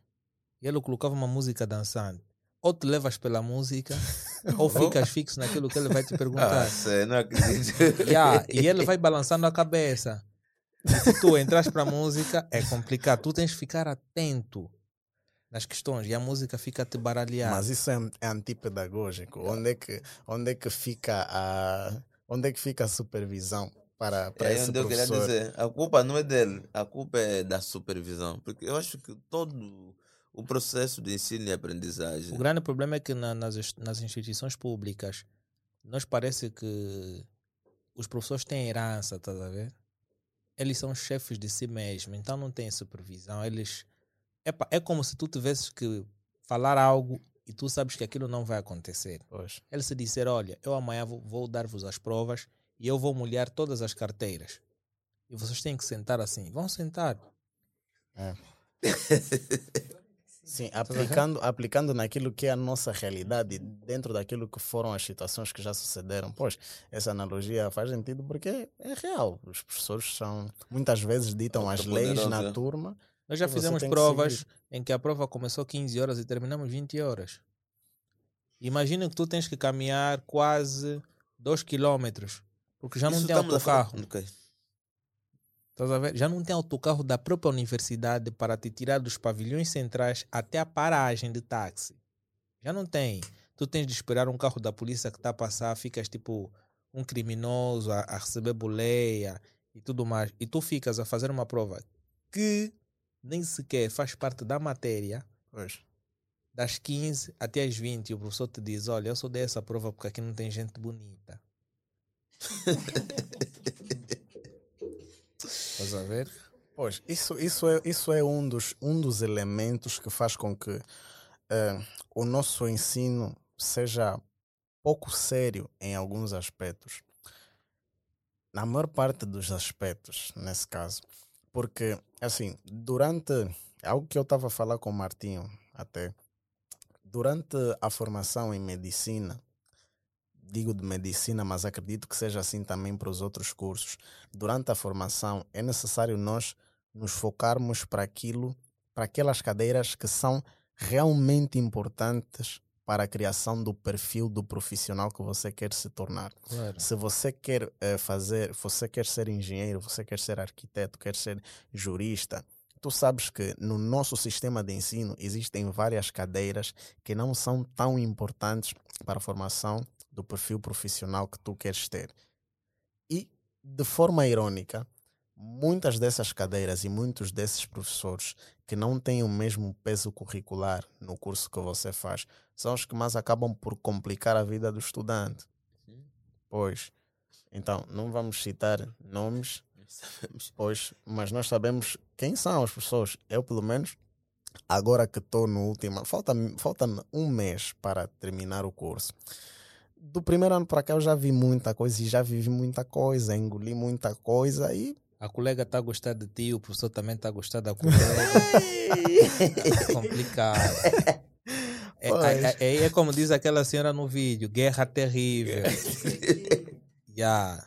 Pois então, os, muitas das vezes eh, são aplicadas algumas leis. O professor faz o que quer. O professor faz o que quer. Eh, desmarca as aulas em cima da hora. Decide dar uma prova que não se sabe se veio de onde, a marcação. Dá um monte de matérias. É dar mesmo matérias, mas ensinar não faz. E você tem que ser obrigado a entender algo que muitas das vezes ele nem sequer tem domínio. Então são muitos elementos que são frustrantes. E eu também na universidade acabei vendo que muitos dos problemas que nós andávamos a resolver são as próprias dúvidas dos professores. Exatamente. Quer dizer, ele tinha dúvidas enquanto estudante, um estudante vem, resolve e ele fica, uau, tive dificuldade nisto e este estudante resolveu. Vai reprovar. Isso aqui, isso aqui é algo, é algo muito, muito interessante. Olha, ser bom estudante não significa que você vai ser bom professor. Uhum. Mas Claro. aqui, muitas das vezes, as nossas faculdades, as nossas instituições de ensino recrutam os melhores estudantes pensando que eles serão os melhores professores. Mas não. O bom estudante, ok, ele sabe aplicar, conhece a matéria, mas será que ele realmente tem didática para transmitir isso para outras pessoas? Será que ele consegue realmente se certificar que os Existem outros. também critérios que esse estudante deve ser submetido. Exatamente, Hum. para ser um Uhum. professor. Porque há muitos estudantes hoje que muitas das vezes acabam fazendo passar os outros pelos problemas que eles Sim. tiveram enquanto a sua formação. Exatamente. É bem assim, é bem Muitos assim. professores, no caso, né? Porque, olha, nós vamos ver que existe, existe o chamado eh, o curso de pedagogia, ou agregação pedagógica para ensino superior, para ensino primário, para ensino médio. Vamos dizer que cada etapa da, da nossa formação existe chamado um curso de agregação pedagógica direcionado para aquela etapa. Porque nós vamos ter docentes que não têm perfil docente universitário. Porque o modo que leciona, você nota que não tem agregação pedagógica. Não tem pedagogia para o ensino superior. Porque o facto de me dar explicação, expliquei bem a matéria, não significa dizer que estou apto para ser docente universitário. Exato. Então, logo, eh, existem muitos, eh, muitos elementos que concorrem negativamente para o sucesso e o insucesso do estudante. E o curso de medicina, eu acho que é um curso que, disse muito bem o meu colega Joseph, muito frustrante, muito, que acarreta muitas consequências em função da sua complexidade. Então, eu acho que este elemento eh, docente eh, seria um elemento que, A eh, ser a, acautelado. a ser acautelado. Uhum. Porque o curso em si já é é estressante. Pois. Tem que mais levar eh, a- as insuficiências do fulano, do tal. E depois você vai se sentir que, eu- que- será que o burro sou eu? Você vai duvidar da sua intelectualidade. Porque existe a pessoa que vai te fazer sentir burro. Claro. Pois. É aquilo que rolou no Facebook. É isso mesmo. Há tempo rolou uma piada no Facebook. Cita a cadeira que já te fez sentir burro. Uhum. Qual foi que respondeste? Eu prefiro ficar em segredo. É melhor ficar em segredo. Epá, é nessa questão de segredo, nós vamos entrar para uma outra parte em que nós vamos falar dos projetos acadêmicos que eles têm em particular, vamos falar do, do LANET, Da LANEP. La- LANEP, e vamos falar também do NEM, que é uma instituição muito interessante que vocês vão poder acompanhar. Estas duas, vocês de certa forma podem seguir tanto nas redes sociais para dar aquele apoio e vocês poderem ter mais conhecimento, porque eu até então já ouvi e já presenciei alguns eventos que que eles realizaram e de certa forma passam muito conhecimento e acredito para todo qualquer estudante ou amador em medicina pode aprender bastante se subscrever o nosso canal, deixar o like e não só, vá também à página dos nossos convidados que vocês vão encontrar aqui na descrição e deem um clique para poderem ganhar mais conhecimentos. Olha, nós vamos, vamos ter problema na universidade. Bem que eu já terminei. Só me falta. Ah, eu já. Ah, então, Eu tô, eu tô no show. Tá jogando no chão, vamos te apanhar. eh, dando, começando, não é? começando com com um novo take, né, que nós vamos aqui falando sobre os projetos pessoais, vamos falar aqui do da LANEP, em princípio, não é, que é uma liga acadêmica. Qual é o objetivo desta liga acadêmica? Bom, eh, uma liga acadêmica é, é uma instituição ok, que é formada por estudantes. De forma geral, o que é que a Liga Acadêmica procura fazer? A Liga Acadêmica procura ter atividades extracurriculares de modos a compensar as possíveis lacunas que o estudante pode ter durante o seu percurso na, na sua formação em medicina. Mas só que esse preenchimento de lacunas ele é orientado para uma especialidade em específico.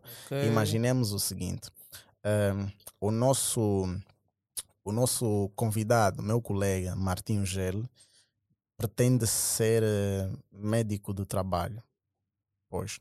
Mas só que durante a formação em medicina, tu aprendes pouco ou quase nada sobre medicina do trabalho. E tu depois vais ter que entrar para uma residência, no caso uma especialidade, uma especialização de medicina do trabalho, e tu vais ter que aprender muita coisa nova e que parece que perdeste seis anos e não aprendeste nada sobre isso.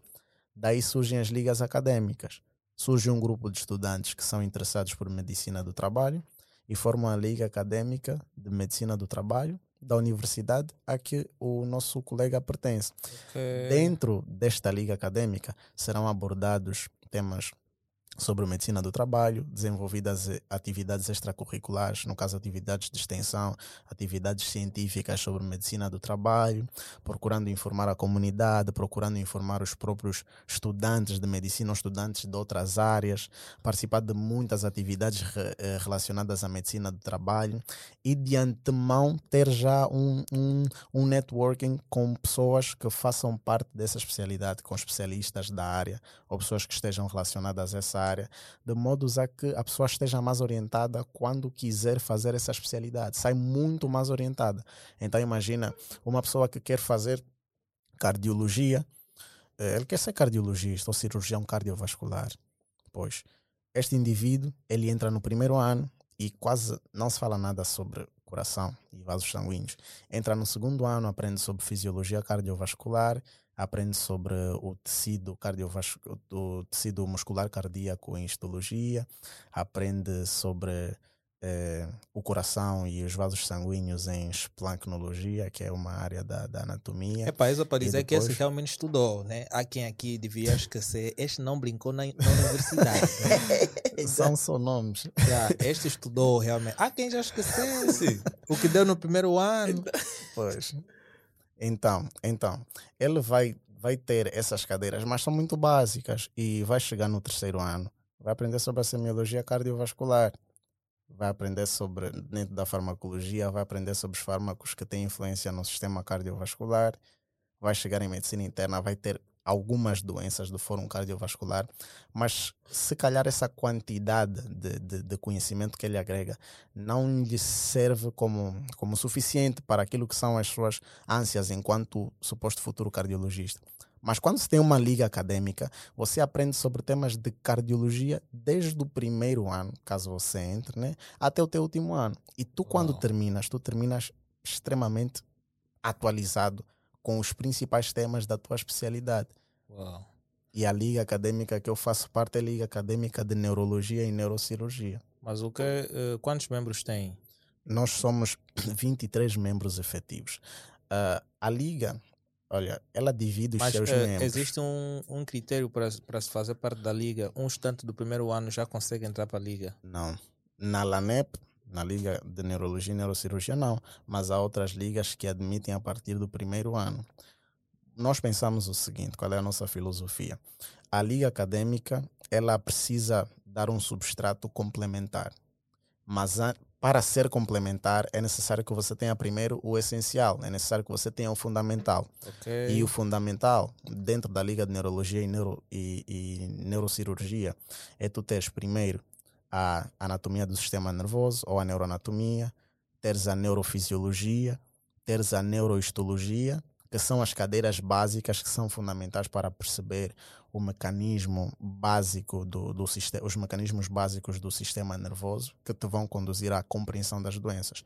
E quando entras na liga de neurologia e neurocirurgia, é necessário levar em conta que neurologia é uma especialidade clínica, é uma especialidade médica. A neurocirurgia também é uma especialidade médica.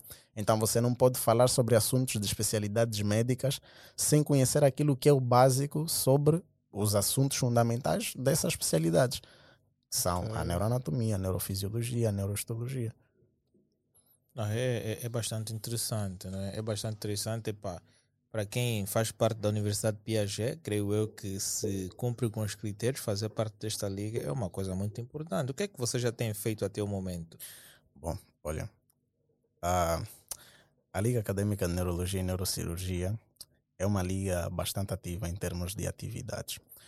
Bom, ah, nós temos as nossas atividades divididas essencialmente em atividades de ensino, atividades acadêmicas e atividades de extensão. Dentro daquelas atividades que são de ensino, atividades acadêmicas, nós temos encontros ahm, da própria liga, podem ser por via Zoom ou Google Meet, via digital, ou então pessoalmente no laboratório de fisiologia da nossa universidade, para ah, atualizações sobre exame físico-neurológico, por exemplo, que é um recurso de semiologia que é extremamente importante para o diagnóstico de determinadas doenças de foro neurológico e neurocirúrgico. E é uma sessão interna de capacitação que os membros têm, em que um dos membros da direção da liga faz a apresentação da aula e são aplicadas manobras e os membros ficam a treinar né, em pessoas normais para que quando chegarem aos pacientes consigam reconhecer aquilo com muita mais facilidade e tem realmente tido eh, excelentes resultados. Eh, no ano passado nós tivemos um, um evento muito importante, particular da, da LANEP, que foi a primeira edição do curso de tomografia de crânio. Foi um curso gratuito que foi estendido para toda a comunidade acadêmica que quisesse participar. E nós tivemos profissionais nacionais e internacionais, no caso brasileiro e, e angolanos, né, que abordaram sobre temas muito interessantes sobre um componente das neurociências, que é a neuroimagem. Então foi um curso que teve, teve uma boa aderência e, e realmente deu para agregar bastante conhecimento. Fora isso, temos as nossas atividades de extensão, que são atividades de extensão, são atividades em que nós temos em centros clínicos, centros médicos, hospitais, por exemplo, Centro Neurocirúrgico de Tratamento de Hidrocefalia, no que fica, é um dos centros onde temos as nossas atividades de extensão. Temos também parcerias com a Clínica Girassol, onde também já tivemos as nossas atividades de extensão. Temos também parceria com outros centros que nos poderão fornecer outras atividades para esse ano. Muito bom. Vejo que há muitos benefícios em fazer parte desta liga, pois qualquer pessoa que vai fazer parte poderá tomar mais conhecimento com base à especialidade para que não se obtenha somente do curso de licenciatura. Agora falando do NEM, não é? Vocês têm organizado muitas atividades. Para além de fazer parte da liga, também fazes parte do NEM. Exatamente. Uau, é muito cargo à vista. Yeah. É muito. Tu és presidente de uma coisa, ou membro, e também estás na direção de um outro, de uma outra equipa. Em, em, em, em outras coisas, disse que eu olhar mais. Se Mas calhar, se com- é calhar- competência, podemos dizer. É isso que eu ia dizer. Se calhar a competência é realmente, mas pô, duas empresas, duas, duas ligas e tudo. Yeah. Porque eu, Não, eu vou também- já explicar. eu hoje vou falar mal do NEM. Eu vou explicar porquê. Não, eu hoje também vou falar mal do NEM, porque supostamente nós temos um projeto com o NEM, Uhum. com o Arlindo Kisanga e o. E o né? Até agora ainda não foi. Ah, é melhor. Rindo como secretário, se calhar ainda não passou aqui na mesa do presidente. Ah, Se calhar engavetou essa informação. Então, acho que depois com o secretário. ainda, ainda perde a posição do NEM, fica complicado. Quem expôs a situação fui eu, mas até enfim. Pá, Hoje vocês têm organizado muitas atividades, não é? Em tempos vocês realizaram uma live no TikTok em que vocês tinham um, um- um- acho que um especialista angolano No é Instagram. bast- no Instagram, Instagram, sim. que é bastante conhecido no, no nosso mercado e haviam 12 especialistas, não sei de que país era. Brasileiro. O Brasileiro. autor do livro de semiologia médica, que é usado a nível do mundo. Uhum. Ok. Muito, sim, Dr. Selmo Selemo. Mas em termos de introdução, qual é o principal objetivo do NEM na nossa sociedade? Pois, é, boa pergunta. Dizer que o NEM, primeiramente, é uma sigla que significa Núcleo de Estudantes de Medicina. Eh, este Núcleo de Estudantes de Medicina tem como o, o escopo de atuação eh, especificamente nas dificuldades ou nas lacunas encontradas a nível dos estudantes de medicina, de salientar também que um dos outros objetivos do NEM consiste então na orientação eh, acadêmica do estudante, porque hoje nós temos estudantes que têm perfil de entrada, mas não têm um acompanhamento. Então, deste modo surge o NEM então, para que a- a- ajude a orientar o estudante durante o seu percurso. Por isso que o NEM eh, tem as suas ramificações, que são as chamadas ligas acadêmicas. Ok. Conforme introduziu o meu colega Joseph, a Liga Acadêmica é um dos ramos do NEM. Por isso que, como presidente da Liga, faz parte do Conselho de Direção do NEM. Então, o Conselho de Direção do NEM é constituído por presidente das, de todas as ligas acadêmicas que existem no NEM. Uau. Então, deste modo, o- quando estamos a falar de, de NEM, é uma complexidade que nem o curso de medicina. Por isso que eh, nós temos o, as atividades especificamente do NEM e, e as atividades da liga. As ligas são autônomas, não é? apesar de serem ramificações, mas têm a sua autonomia no concerne a sua programação, do concerne as suas realizações. E nós, enquanto NEM, temos as atividades de maior complexidade, onde as nossas atividades eh, congrega indivíduos de todas as ligas acadêmicas, não é? E a título de exemplo, o Dr. Selmo Selemo, o professor eh, de fisiopatologia, é? então semiologia médica, é o autor de, de livro de semiologia médica que é usado. Eu não conheço médico que se tornou médico que nunca estudou com este livro. E É angolano. é angolano que nunca estudou esse livro. É o livro mais consumido a nível. Não, ele não é angolano, ele é brasileiro. Ah, ele é brasileiro. Ah, ok. É, O angolano é o outro nosso professor, né? Que é um. oh, desculpa, É angolano não, cubano. é o professor angolano, mas é cubano, né? Sim, sim. Então é um, é um professor angolano, cubano, que é nosso professor, doutor Vila. Aproveito de dar um abraço. É um excelente, um excelente docente que boa parte dos médicos aqui no país passaram na mão dele. Uma das minhas inspirações. Ok. É, é mesmo duro, é mesmo duro. E- Mas trabalha em alguma instituição pública, uma clínica, um hospital, ou simplesmente leciona? Acredito que atualmente só leciono, Só porque leciona. o, o professor Vila ele já, já, já tem muitos anos de estrada, então eu acredito que ele só. Mas não tenho realmente informações se ele presta serviço clínico numa, num, num, num centro É, de é saúde. público. Isso está prenda mesmo. Né? Pois, mas ele, ele, ele, é- ele é, digamos que seja, seja um, dos, um dos auxiliares das equipa, da equipa clínica do, do Hospital do Prenda. E acredito que, que tenha também outras, outras instituições, se calhar clínicas, mas Boa. A gente desconhece. E nós tiramos um monstro, não é? Aqui a nível de Angola, em termos de semiologia, e conseguimos trazer um monstro internacional, que é o Dr. Selmo. E por sinal, muitos médicos pensaram que já não existia, já está morto, o escritor desse livro. eu, inclusive. Inclusive, nós conseguimos ter esse link e trouxemos o Dr. Selmo. Eu vou lhe garantir que nós estávamos com 1.500 seguidores e nós triplicamos o número de seguidores, sem exagero. Uau. Sem exagero. Só com o anúncio desta figura emblemática a nível da medicina, nós conseguimos disparar o número de seguidores. Hoje a nossa página é internacionalizada.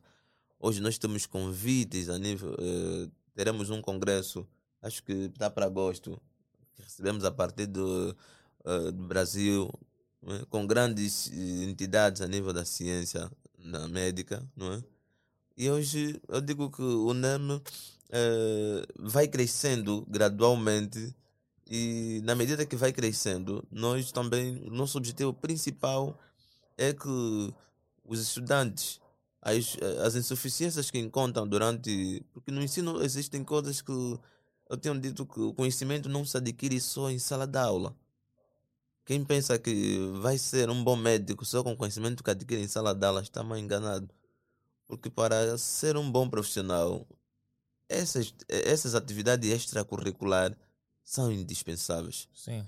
Essas palestras que a gente organiza online, essas aulas, por exemplo, que as ligas dão, essas manobras que aprendem durante as aulas privadas nas ligas, são coisas que se calhar durante o período da aula não vais conseguir aprender devidamente por causa do tempo que é pouco, ou o número de colegas que devem praticar.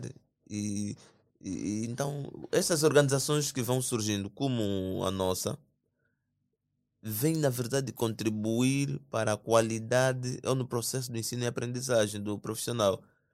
Por quê? Porque amanhã esse colega que faz parte do nosso projeto, se estiver bem capacitado, vai atender a mim e a meus familiares.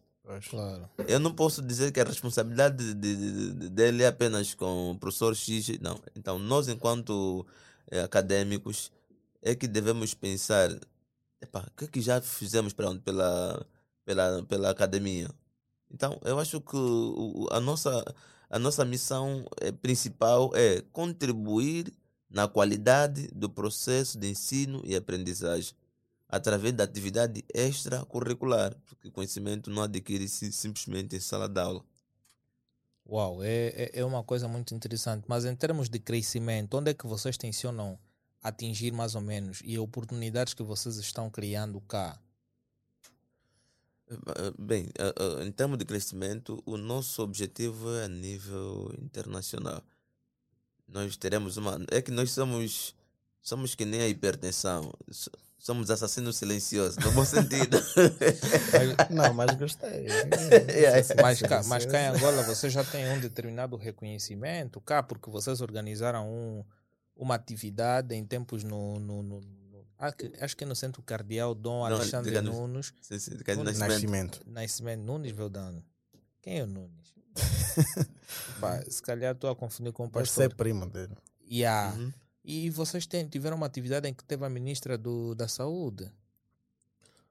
Bem, nós, eh, em termos de atividade a nível nacional, né, nós estamos. Eh, a nível nacional, podemos dizer que estamos a, eh, estamos a tomar conta do, do, da questão, tomamos conta oh, da questão do, das atividades extracurriculares a nível dos acadêmicos na área da medicina. E isso não é questão de se envaidecer, porque o nosso objetivo é ajudar as outras instituições a criar também organizações desta natureza. Por quê? Porque quando temos várias organizações, não é? isto ajuda-nos. Por exemplo, recentemente tivemos essa atividade com o Dr. Selmo, tivemos atividade no Dom Cardeal e tantas outras atividades presenciais. Por exemplo, no Dom Cardeal é uma atividade que congregamos simplesmente mulheres, que foi alusiva ao mês da mulher, todas mulheres médicas e empreendedoras. Ok. Nosso foco era este: Me mulher médica e empreendedora. E tudo com que objetivo? De despertar a autonomia. Despertar a mulher que não é tida nem achada na área, por exemplo, profissional. Dizer olha, existe uma mulher que, fora a área da medicina, ela também é investigadora, sabe fazer ciência. Porque hoje a gente só fala do homem nos artigos científicos. Olha, o cientista YZ, dificilmente mencionamos o papel da mulher na medicina. Dificilmente invocamos a mulher, o papel da mulher a nível do. fora da questão médica, mas a mulher, como nós trouxemos essa natureza de evento, onde, de certa forma, o objetivo era incentivar as mulheres acadêmicas as mulheres, as estudantes de medicina do gênero feminino, isso alusivo ao mês em que a gente estava a vivenciar, que era o mês da mulher. É, isso, é, isso de certa forma é muito bom, mas em tempos, eu acho que em pouco, poucos dias, né, poucos dias se passaram, tu estavas na Alemanha, tu és um recém-chegado, não é, da Europa, tu estavas na Alemanha, recebeste um, um prêmio, conta-nos um pouquinho essa experiência, como é que foi, esse ato de reconhecimento internacional? Pois, dizer que eu tive numa formação né, pelo meu serviço foi algo que parecia um sonho. Não esperava, foi algo inesperado mesmo. E estive na Alemanha, uma formação organizada pelos Estados Unidos de América. E foi um momento inédito em toda a minha vida. Acredita que eu fiquei com dor de cabeça assim que subi no voo. Isso é sério, sem exagero. Eu pedi à aeromoça que me desse pelo menos um, um, um, um paracetamol. Fiquei com uma dor de cabeça, porque até o momento eu estava pensando que estava sonhando. Epá, em, em outros, porém, já começa-se a pensar que é outra coisa. Tá lá. Yeah. Conforme estávamos a dizer, alguém lançou tá lá. Yeah. Pois, olha, eu fiquei com uma dor de cabeça imensa. E se notar, quando cheguei, eu só comecei a acreditar que era verdade. Porque no processo de tratar os documentos, passaporte, serviço e tudo mais, fui para a embaixada alemã, depois outro momento alto quando fui para a embaixada americana. Eu entendi, meu Deus, estou a falar com americano, eu só vejo nos filmes, nunca tive esse contato. eu vi sério. Estamos a falar assim a língua deles e tal. E depois, olha, quando vou para vou, vou o voo, eu fiquei com uma intensa dor de cabeça. E se notar, eh, na, é uma pena que não tenho aqui, mas temos uma foto em grupo, assim que começa a formação, primeiro dia de- do evento. Eu não estou na fotografia, porque eu acordei tarde eu passei mesmo muita dor de cabeça. Acordei tarde e aquilo começou 8 horas pontualmente e eu não tive na foto em grupo, a primeira foto em grupo. E é algo que ficou então aí registrado. E agora, eu digo que foi uma experiência única, ah, principalmente o momento que chamavam para receber o certificado é? da, da conclusão da formação. Eu disse, "Epá, meu Deus, nunca recebi um certificado em inglês. Eu nunca convivi assim com, com, com americano. E como também nunca foste para a Alemanha, Nunca fui para a Alemanha, é certo. Muita coisa nova. É, e por sinal, é, é, eu nunca fui para a Alemanha. E é um país que eu pesquisei tanto no, na cidade em que eu, que eu estive, que eu ficaste passei. por lá por quanto tempo? Eh, Eu fiquei por lá uh, aproximadamente duas semanas. Uma aproximadamente para duas. Uma semana, pois. Então eu digo que o momento alto foi este. Eh, o material, porque eu tive que fazer uma comparação, aquilo que eu ensino lá e aquilo que é a minha realidade. Eh, começava logo nas peças anatômicas. Numa aula prática, porque aquilo havia vários, grupos, eu estou a notar, a peça anatômica está a respirar, mano. Sem exagero. Já vês a diferença entre os estudantes do exterior e um Está a respirar. Você olha para aquelas peças anatômicas, a distância pensei que fosse uma pessoa com pelos pubianos, está a respirar. Em trabalho de parto simulamos, está a gritar também. Não se coloca um quê internamente. Estamos a avaliar o pulso. Quer dizer, é uma série de tecnologia Muito avançado. muito, mas muito avançada. E é assim que tu queres comparar um estudante Não, não, aquilo, com um estudante aquilo foi um lapso, atenção. Não me causa problema, foi um lapso. Então, eu digo que ah, ah, ah, foi um momento, foi uma benção que chegou no momento oportuno, porque eu também estava a passar por um momento de muita tensão, de muito estresse. Aquilo que o Joseph disse, o estado de medicina passa por essas fases. E, e eu me senti, uma das causas da dor de cabeça era isso, era de saber que a nível do país porque era uma atividade organizada a nível dos três continentes, África, Europa e América. A nível do país, eu fui o único angolano e os países de língua portuguesa também fui o único. E, eu notei, antes da, ida, da partida, eh, eu, jovem, tu estás a representar o país. Tudo que você fazer é o erro do país que você vai fazer. Sério. Estás a levar nas costas o nome do Mas país. tu, tu eras o único angolano. O único angolano. Uau. Yeah, o único angolano. Então, Mas houve um concurso que, que foi feito, eh, ou bem, simplesmente foi uma seleção e tu, tu acabaste ganhando e foste. foi uma seleção. Eu não sei quais são os critérios, porque eu também não. Se calhar, o o que é que acontece? Nós, muitas das vezes, eu que aconselho muitas pessoas, a forma com que a gente usa nossas redes sociais é uma forma de currículo. Sim. é um apelo que eu faço aos seguidores, a forma que usam, os posts que ficam fazendo, as partilhas que fazem. E o cuidado que eu venho fazendo ao uso do meu, das minhas redes sociais, é sempre numa feira, duas, duas vertentes, ou acadêmica ou religiosa. São essas duas formas. Ou falo para motivar as pessoas que não acreditam em si, ou faço uh, do ponto de vista acadêmico. É mais ciência, docência, ou então pregar, falar um pouquinho da palavra de Deus. Então eu acho que eh, precisava-se então um, um, enfermeiro, não é? Na minha área, porque eu sou militar também, não é?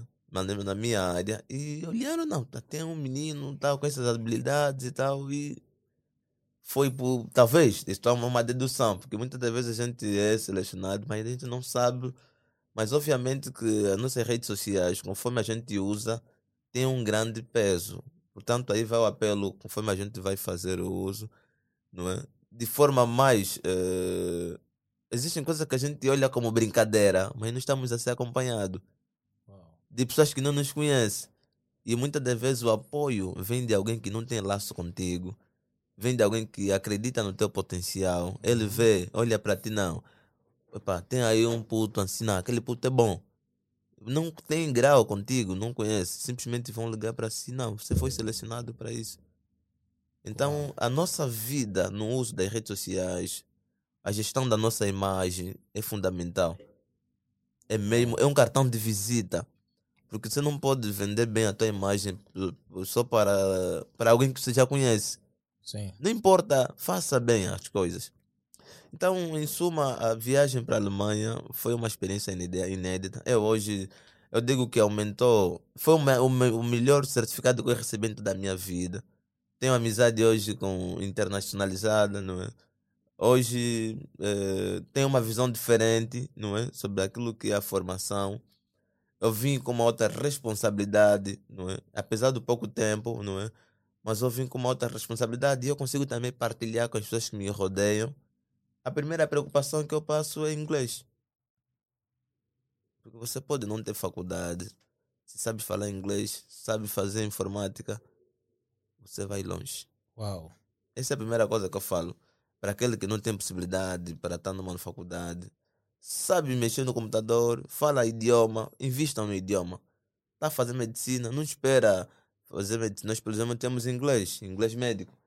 Mas eu não vou esperar é, aprender inglês só no inglês médico. Tudo bem, com ou sem inglês no meu, no meu curso, eu devo se preocupar falar idioma, porque senão vou me tornar um indivíduo mudo. Uau, é, é, é muito bom, é, é, é, tão bom ouvir esse depoimento. Espero que também aqui o canal da Hull House receba um, um convite para ir fazer uma mera formação no exterior que estamos a precisar. Epá, em termos assim de ponto final, o que é que vocês gostariam de deixar? Abraços e tudo mais. Bom, uh, primeiramente, uh, deixar uh, os meus cumprimentos, as minhas saudações para os meus familiares, né? meu pai, minha mãe, senhor João Cadete, senhora Josefa Cadete, os meus irmãos, minha namorada, meus amigos próximos, uh, meus colegas do curso de Medicina Geral da Universidade de Champiagé, turma de 2017, especialmente para o meu grupo de estágio, a Nete, Irina, Ivanilda, mas não vou citar todos. Saudações ah, também. Não citar meninas. Pois, é, o problema é que o curso de medicina tem mais o curso de medicina tem mais mulheres do que, do que homens, então é complicado. Só são, só são dois homens, só são dois homens no meu grupo de estágio. Não, o problema e é que já o Aldert também. Ah, ok. Pois. Par, é... tá par. Yeah, yeah, tá é par. par. Porque se estás a noiva e tem duas meninas e um rapaz, pá, então fica mais para trás. Né? Pois, né? é, saudações para o meu pessoal do Brain Team, Liga Acadêmica de Neurologia e Neurocirurgia da Universidade Jean Piaget, daqui fala o vosso presidente, Joseph, e para todos aqueles que me conhecem, que são queridos, que se calhar não tenha conseguido lembrar agora, mas que fazem parte da, da minha vida estão bem guardados no meu coração. Saudações. Boas. É, como conclusão, eu digo que, primeiro, eh, a todos que acompanharam. Uh, eu vou pedir só um, um, um, dois minutos que subscrevam o canal, não saiam daí que vem algo muito importante. Yeah, era simplesmente o, o Marcos a criar a casa de banho, mas epá, infelizmente nós temos aí, nós nunca mais falamos de, dos membros aqui do estúdio, mas estavas a dar as tuas palavras de despedida. Hoje, eh, em, em, em gesto de conclusão, eu digo, apelo vai para a todos que acompanham esse programa, é? que tudo quanto não foi dito a respeito de, de como ser estudante de medicina, os colegas sabem aonde encontrar-nos. É? Nós estamos no Instagram, arroba NEM, que é N-E-M, é? arroba NEM. Podem localizar também eh, no Instagram da, das ligas acadêmicas, por exemplo, a LANEP, podem colocar eh, a, arroba lanep, ponto, é? ponto AO, vocês vão encontrar, podem puxar a nível do privado, vão ter eh, melhores acompanhamentos, porque nosso objetivo mesmo é acompanhar o estudante durante o, processo. De qualquer instituição? É, sim, nós de qualquer instituição, não é? mas o, uhum. o, nós, especialmente Piaget, porque são o que têm estado uh, diretamente ligado àquilo que é os objetivos do projeto. Okay. É onde Mas, está localizado o onde está localizado né? o núcleo. Estende-se para Estende todos os estudantes da medicina. Exatamente. Está lá instalado. Pois, então, e, e outro elemento é agradecer então uh, a todos pelo convite que nos foi cedido. E desde já um abraço também especial à família, de modo geral, aos amigos, membros de direção do NEM, porque eu, enquanto coordenador, o sucesso é fruto de um trabalho em equipa que certamente esta hora irão acompanhar ou vão acompanhar também esse programa. O nosso sucesso só tem sido possível fruto da união de cada membro das ligas acadêmicas que constituem então o corpo de direção do núcleo estudante de medicina e a todos então todos os seguidores que também irão acompanhar esse, esse, esse programa um forte abraço, porque sem vocês nós não temos tido o sucesso que até então alcançamos. Então, muito obrigado também à direção aqui do podcast pelo convite formulado. Esperamos então ter alcançado a vossa expectativa e um forte abraço. Eu acho que pelo tempo a expectativa foi alcançada e disse já vou, vou lançar mais um convite. Não é que espero que da próxima vez vocês venham mais. Mas não esperem que simplesmente nós convidamos vocês, vocês também podem autoconvidar-se. Imaginem que vocês têm um tema para abordar e querem falar, querem passar conhecimento para as pessoas. Não basta simplesmente esperar o contato do Helênio. Puxa o Helênio, olha Helênio, gostaria de falar sobre X. E vens cá, falas. Na boa, podes chegar, podes bater a porta, já que és conhecido, então tu já podes passar direito, embora oh. que já tens assim os dotes, mas quando tu não eras conhecido já era complicado, porque a gente ia perguntar, mas quem és é. e tudo mais. Yeah. Mas espero que vocês voltem sempre para passar mais conhecimentos. Eu é que devo agradecer pela aula dada aqui, por partilhar a vossa história de estudante, explicar os aspectos, os vossos objetivos de, do NEM, da LANEP. Isso é uma coisa muito boa que eu acho que vai agradecer mais a ciência cá em Angola. E para a próxima semana nós acabamos por fechar a agenda da semana e eu vou dizer que vocês terão um episódio nos próximos dias muito especial, mas este episódio vai ser especial porque vão ser dois.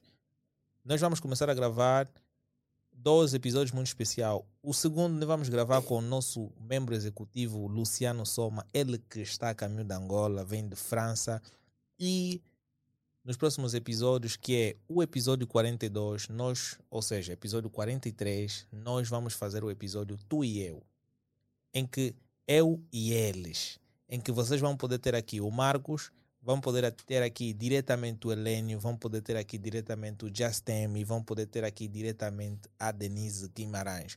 Nós vamos falar de tudo um pouco. Neste episódio você pode esperar de tudo: rixas, comportamentos pessoais, e tudo mais, namoradas e etc. E também vocês podem acompanhar a outra rubrica, que é o Minuto do Empreendedor, em que vocês vão ter um novo episódio aí brevemente e vocês também podem acompanhar ali a rubrica da Who Moment, que é apresentada pelo vosso boy Justin. Isso para todo qualquer pessoal amante de filmes, séries e animes. Subscreva o nosso canal, não só no YouTube, mas sim também no Spotify.